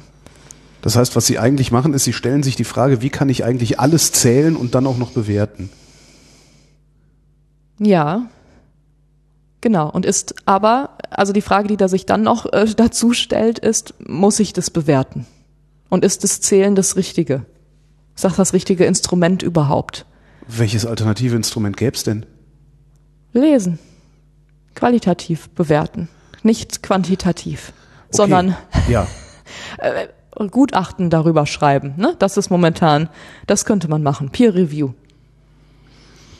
und das aber idealerweise irgendwie automatisiert, ne? weil das Rauschen ja immer stärker zunimmt und man irgendwie ein Signal daraus filtrieren muss. Ja, wenn man das, wenn man das schaffen würde, das, äh, das könnte, es könnte eine Möglichkeit sein. Äh, Open Peer Review gibt es jetzt auch. Also normalerweise, das ist ja auch so ein Ding, ähm, sehen Sie nicht, ähm, wer ein Artikel vor der Publikation gereviewt hat, begutachtet hat, ne? Und Sie können das auch nicht lesen, was daran kritisiert wurde. Nein. Was ist denn das? Das ist doch völlig. Genau, da haben wir wieder die Intransparenz. Ja, aber das, das Nutzer, ich will doch wissen, also wenn, wenn, wenn jemand, der mehr Ahnung hat als ich, irgendetwas, was ich äußere, kritisiert, will ich doch wissen, was dessen Kritik Ja, ist. der, der Autor kriegt es schon. Also Sie, Ah, okay. Sie, Sie ähm, schicken ja Ihren Artikel ähm, zum, zu der Zeitschrift und die Zeitschrift sorgt dann dafür, dass Ihr Artikel zu drei Gutachtern oder sowas geht und dann bekommt man die Rückmeldung. Aber, Sie, aber der Leser sieht nur, was hat der äh, Autor zum Schluss mit den Gutachten gemacht oder auch nicht. Ne? Also so. Also, aber du, du, du, du kriegst nicht mit, was denn da schon mal initial dran kritisiert worden ist. ja. Und ähm, Open Peer Review versucht jetzt dann eben auch diese Gutachten öffentlich darzustellen, vor allem auch den Namen des Gutachters mit da dran zu bringen, ähm, um auch natürlich die Qualität der Gutachten zu erhöhen, ja. Und ähm, aber da, also das bringt auch wieder Probleme mit sich, natürlich, ne? Weil normalerweise ist die Idee, dass Sie als Gutachter nicht sehen, wer das geschrieben hat, um natürlich ein ähm, unvoreingenommenes Gutachten zu schreiben. Und zum Schluss würde das aber alles zusammen veröffentlicht werden und so. Und dann könnte man auch wieder sehen, wie gut, wie, wie gut schreibt man eigentlich Gutachten letztlich. Auch das kann ein Qualitätsmerkmal sein für einen Wissenschaftler. Ja. Ne? Gibt es aber momentan noch nicht. Also Sie bekommen als Wissenschaftler auch schon wieder nichts für, für Gutachten. Also auch vor allem keine Reputation. Ähm, sondern sie machen das einfach, weil sie ja auch ihre Artikel begutachtet haben wollen. Und sie, das ist so diese Idee, sie geben etwas ins System rein und bekommen auch etwas raus. Und und natürlich auch, gibt es da Kollegen, die besonders viele Gutachten machen. Es gibt auch Kollegen, die besonders wenig Gutachten machen, ne? die halt nur aus dem System rausholen. Ja. Naja, und beim Open Peer Review ist das endlich alles offen mit all den Problemen, die das mit sich bringt. Ähm, aber auch da ist die Hoffnung, dass man einfach nochmal besser sieht, wie ist denn dieser Artikel überhaupt zustande gekommen? Warum stehen da jetzt bestimmte Sachen drin? Manchmal gehen Autoren ja auch nur auf die Reviewer-Wünsche ein, um dann eben das publizieren zu können. Ähm, genau, der Bruno Frey hat, glaube ich, ähm, auch ein Ökonom, hat mal da von einer Prostitution gesprochen, ne, weil halt du, du, das ähm, Belohnungssystem sagt ja, bitte produziere viele Publikationen. Die Hürde ist aber, du musst da durch den Reviewer durch, sozusagen, durch die Hürde. Wenn du weißt, was der Reviewer will, schreibst du natürlich genauso, Genau. Genau. dass du durchkommst, dass der wenig Arbeit hat und äh, schnell einen Stempel drunter machen kann. Ja. Genau. Und das wäre ja dann nicht mehr Also es ist ja nicht mehr dein Text dann sozusagen. Ja. Und das kann man, ah ja klar, das ist dann halt wirklich ähnlich der Prostitution. Ja. Und dann, dann geht's noch weiter. Und das ist auch, das ist zum Beispiel etwas, wa- was ich als wirklich sinnvoll ähm, erachte in diesem Open Science System. Es passiert ja oft genug, dass sie einen Artikel bei einem Journal einreichen und dann kriegt man Reviews und es wird abgelehnt. Und dann geht, es, geht der Artikel zu dem nächsten Journal. Ne? So, dann kommen neue Reviewer und kritisieren wieder genau das Gleiche. Und jetzt ist so ein bisschen auch die Idee, dass die Reviews an, das, an den Artikel dran gehangen werden und das auch mitgeliefert wird. Dann gehst du zu dem nächsten Journal Ja. und der hat aber schon mal die Gutachten. Weil ja, auch das ist ja, das ist ja doppelte und dreifache Arbeit. Das ist ja die totale Zeitverschwendung. Ich muss ja nicht noch fünfmal auf den Punkt hinweisen, den die drei Kollegen vorher schon gefunden haben. So, ne? Könnte man ja. Also deswegen, Ja. das ist, das ist, glaube ich, Das wirklich klingt- eine effizientere Klingt für mich Möglichkeit. alles unglaublich schlau und sinnvoll und ich wundere mich, warum wir das nicht längst machen, aber ja. Ich auch. ich auch. Nochmal laut. Ähm, diese ganzen Ideen, äh, wenn Sie formulieren, wird das angenommen? Oder ist das, ja komm, die Peters, die spinnt wieder rum, lass sie mal spinnen. Kommt drauf an, bei welcher Community ich vorspreche. Wer ist denn da die offene und wer ist die verschlossene Community? Kann man nicht sagen. Kann man nicht sagen. Ich habe immer, also wie gesagt, vor zwei Wochen habe ich die Physiker getroffen, die eigentlich als Paradebeispiel für offene Wissenschaft ähm, gelten, weil sie ja ähm, schon immer diese Kultur hatten, dass sie solche Preprints, die sogenannten äh, Vorabdrucke, ähm, äh, in diesen Repositories einstellen, Archive als besonderes äh, Exempel. Und ja, und die kamen ja dann mit der Idee, ja, alles, was offen ist, hat uns was Schlechtes gebracht, ne? So, wo ich mich wirklich gewundert hatte. Und dann gibt es Historiker, wo man denkt, ja, nee, die müssen doch irgendwo klischeemäßig in ihrem Büro sitzen und in irgendwelchen Keller, Akten oder im Keller Keller, ja, genau, in den Akten wühlen oder in irgendwelchen Fundstücken, äh, für die das selbstverständlich ist, ähm, was weiß ich, zum Beispiel mit Bürgern zusammen, ähm, ach, ja, was weiß ich, Schriftstücke zu annotieren oder so, ne, oder Quellenstudium ähm, Studium zu machen. Äh, und es ist auch nicht altersabhängig. Also wie gesagt, wir haben die ängstli- ängstlichen Doktoranden, die, die junge Generation, die auf gar keinen Fall irgendetwas preisgeben möchte, damit sie auch ja noch ihre Dis bekommen. Und dann gibt's die enthusiastischen, ja, Altprofs, die plötzlich das Web für sich entdecken und bloggen. Aber die, äh, ja, also deswegen, man kann es nicht so richtig festmachen. Oft, oft, oft ist die Meinung so, seh zu, dass du deine Karriere auf dem herkömmlichen Weg bekommst und danach kannst du machen, was du willst. Und dann kümmerst du dich ums Bloggen, bitte. Ja. Oder ums Twittern. Das ist vielleicht so, das, das begegnet mir ganz häufig. Ja. Und ähm, ja, wofür werde ich geschätzt? Dass ich nicht nur ein Open Science ähm, Verfechter bin und nur sage, alles wird gut, sondern dass mir auch bewusst ist, dass es eben vielleicht auch schief laufen kann, dass das auch, dass es auch äh, Auswirkungen haben kann, die wir so nicht haben wollten. Angenommen, es läuft schief, würden wir das dann überhaupt nochmal zurückdrehen können? Also wir würden den ganzen Verlagen das Geschäftsmodell aushebeln. Die hätten auf einmal würden die kein Geld mehr verdienen. Und das wäre mir egal. Ja, mir auch, aber ähm, auf einmal bräuchten wir sie wieder, weil die Nummer schiefgelaufen ist. Na gut, dann gründen sich neue. Ist jetzt auch nicht das Problem.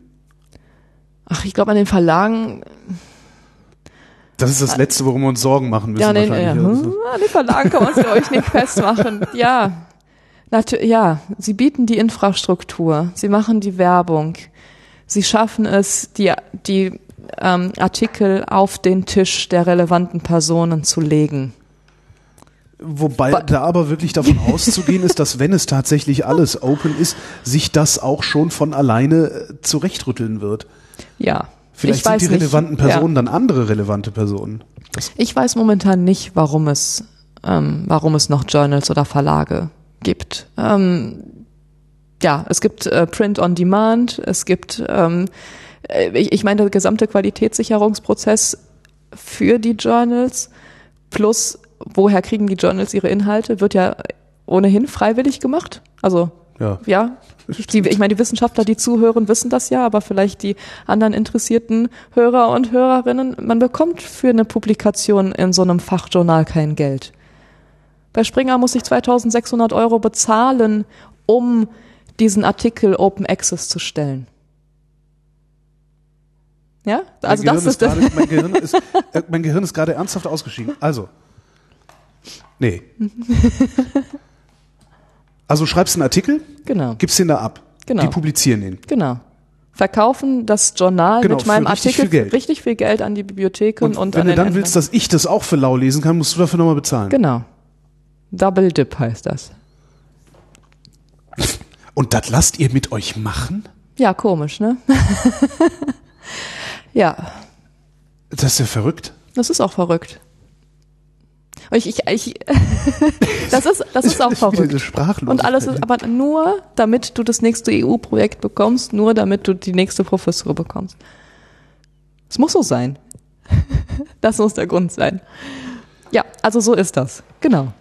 Und deswegen das, also das passiert ja alles schon kostenlos. Deswegen Ja. wirk- weiß ich wirklich nicht, warum es Verlage braucht. Also weil äh, auch da die Forschenden schreiben ja schon in der Formatvorlage. Ja. Ganz selten passiert ein Lektorat. Es Ja. passiert keine großartige Umtransformation des Artikels mehr.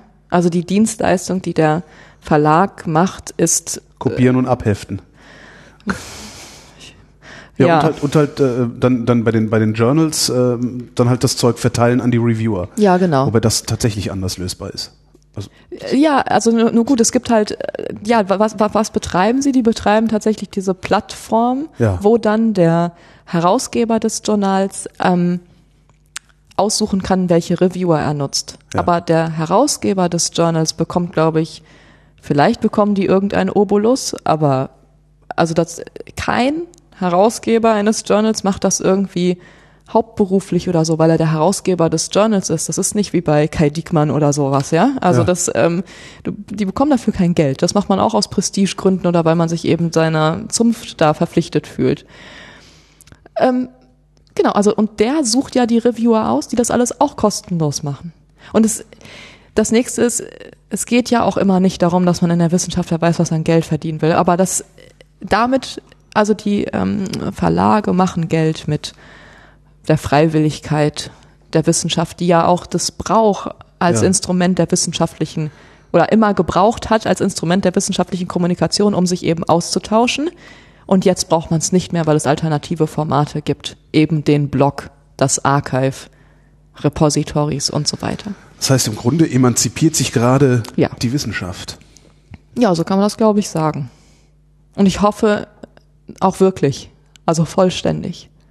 Das ist das wieder mit dem, mit den beiden Spielfeldern. Ich, ich hoffe wirklich, dass wir es schaffen, das zu wechseln. Weil eigentlich brauchen wir es nicht. Das einzige Problem ist, ob es, ob es dann noch skaliert, weißt du, wenn sich keiner dafür verantwortlich fühlt. Also momentan ist es natürlich auch toll, in seinen Lebenslauf schreiben zu können, ich bin Reviewer von Nature oder so. Auch das zählt natürlich irgendwas. Deswegen machst du das dann ja auch wieder. Ähm, wenn aber natürlich jetzt alle einfach nur, einfach nur ihre Artikel auf dem Repository veröffentlichen und wir sagen ja, wir wollen trotzdem Wissenschaft machen, also muss es ja so ein Peer-Review durchlaufen, damit halt irgendwie mal aufgedeckt wird, dass, da hast du doch Murks gemacht oder du hast hier die wichtige Studie vergessen oder so. Ähm, dann muss sich ja irgendwer dafür verantwortlich fühlen. Und ob das noch funktioniert in so einer offenen Welt. Weil warum machst du das, wenn Weil du die wieder. Reputation, die, die, die Ja. automatische Reputation ist nicht gegeben. Ne? Ja. Es ist also noch irgendein Reputationssystem dahinter. Genau. Und das muss ja dann, genau, also es ist, es, diese Zuweisung, du machst es jetzt bitte, fehlt dann so ein bisschen. Ne? Also weil dann könnte ja potenziell jeder, kann ja dann diesen wissenschaftlichen Artikel begutachten. Und auch da ist wieder die Geschichte, so wie, wie wir eben besprochen haben mit der kollektiven Intelligenz oder diesen normalen Mechanismen, ähm, die einfach überall eine Rolle spielen. Das, was populär ist, das, was toll ist, das wird dann wahrscheinlich von 10.000 gereviewt, Ja. weil die einfach, also weil es einfach interessant ist und äh, alle das ohnehin lesen wollen. Und dann gibt es den langen Schwanz an Tausenden und Abertausenden von anderen Publikationen, die nie gelesen werden sozusagen und die auch nie ein Review erhalten. Und das müsste man halt ausbalancieren. Ne? Also da müsste es so ein, was weiß ich, Du, es könnte ja sein, mit jedem Vertrag, den du da unterschreibst in so einer Wissenschaftsinstitution, dass, dass, dass dir gesagt wird, du musst 500 Reviews im Jahr machen oder so. Ich meine, das ist, ist vielleicht ein bisschen zu viel, aber 50. Ja, und, und, ja. Die, und die kriegst du dann zugelöst oder so. Zum ne? Beispiel das und tatsächlich über ein Reputationssystem. Machst ein Review über ein Ding, was schon tausendmal reviewed worden ist, gibt's dafür halt nur einen Promille-Punkt. Ja, aber was ist, wenn du den Hinweis lieferst, der das, denn, der von noch niemand anderem okay, genannt dann, wurde? Okay, aber auch das ließe sich ja abbilden. Das, ja, wahrscheinlich. Ja, man könnte natürlich Reviews upvoten oder so. Genau, aber dann hast du halt wieder, das kann man auch alles automatisch machen, ne? Da ja. hast du wieder das Problem mit dem Gaming. Wieder, äh, genau. also die Technik löst nicht alles. Frau Peters, wo sehen Sie sich in fünf Jahren? Ach, diese Lieblingsfrage. wo sehe ich mich in fünf Jahren? Ich möchte mit netten Menschen und fähigen Wissenschaftlerinnen und Wissenschaftlern schöne Projekte bearbeiten. Mehr will ich gar nicht machen. Das war mir jetzt aber ein bisschen abstrakt. Was für Projekte? Die beweisen, dass Open Science funktioniert. Isabella Peters, vielen Dank. Danke.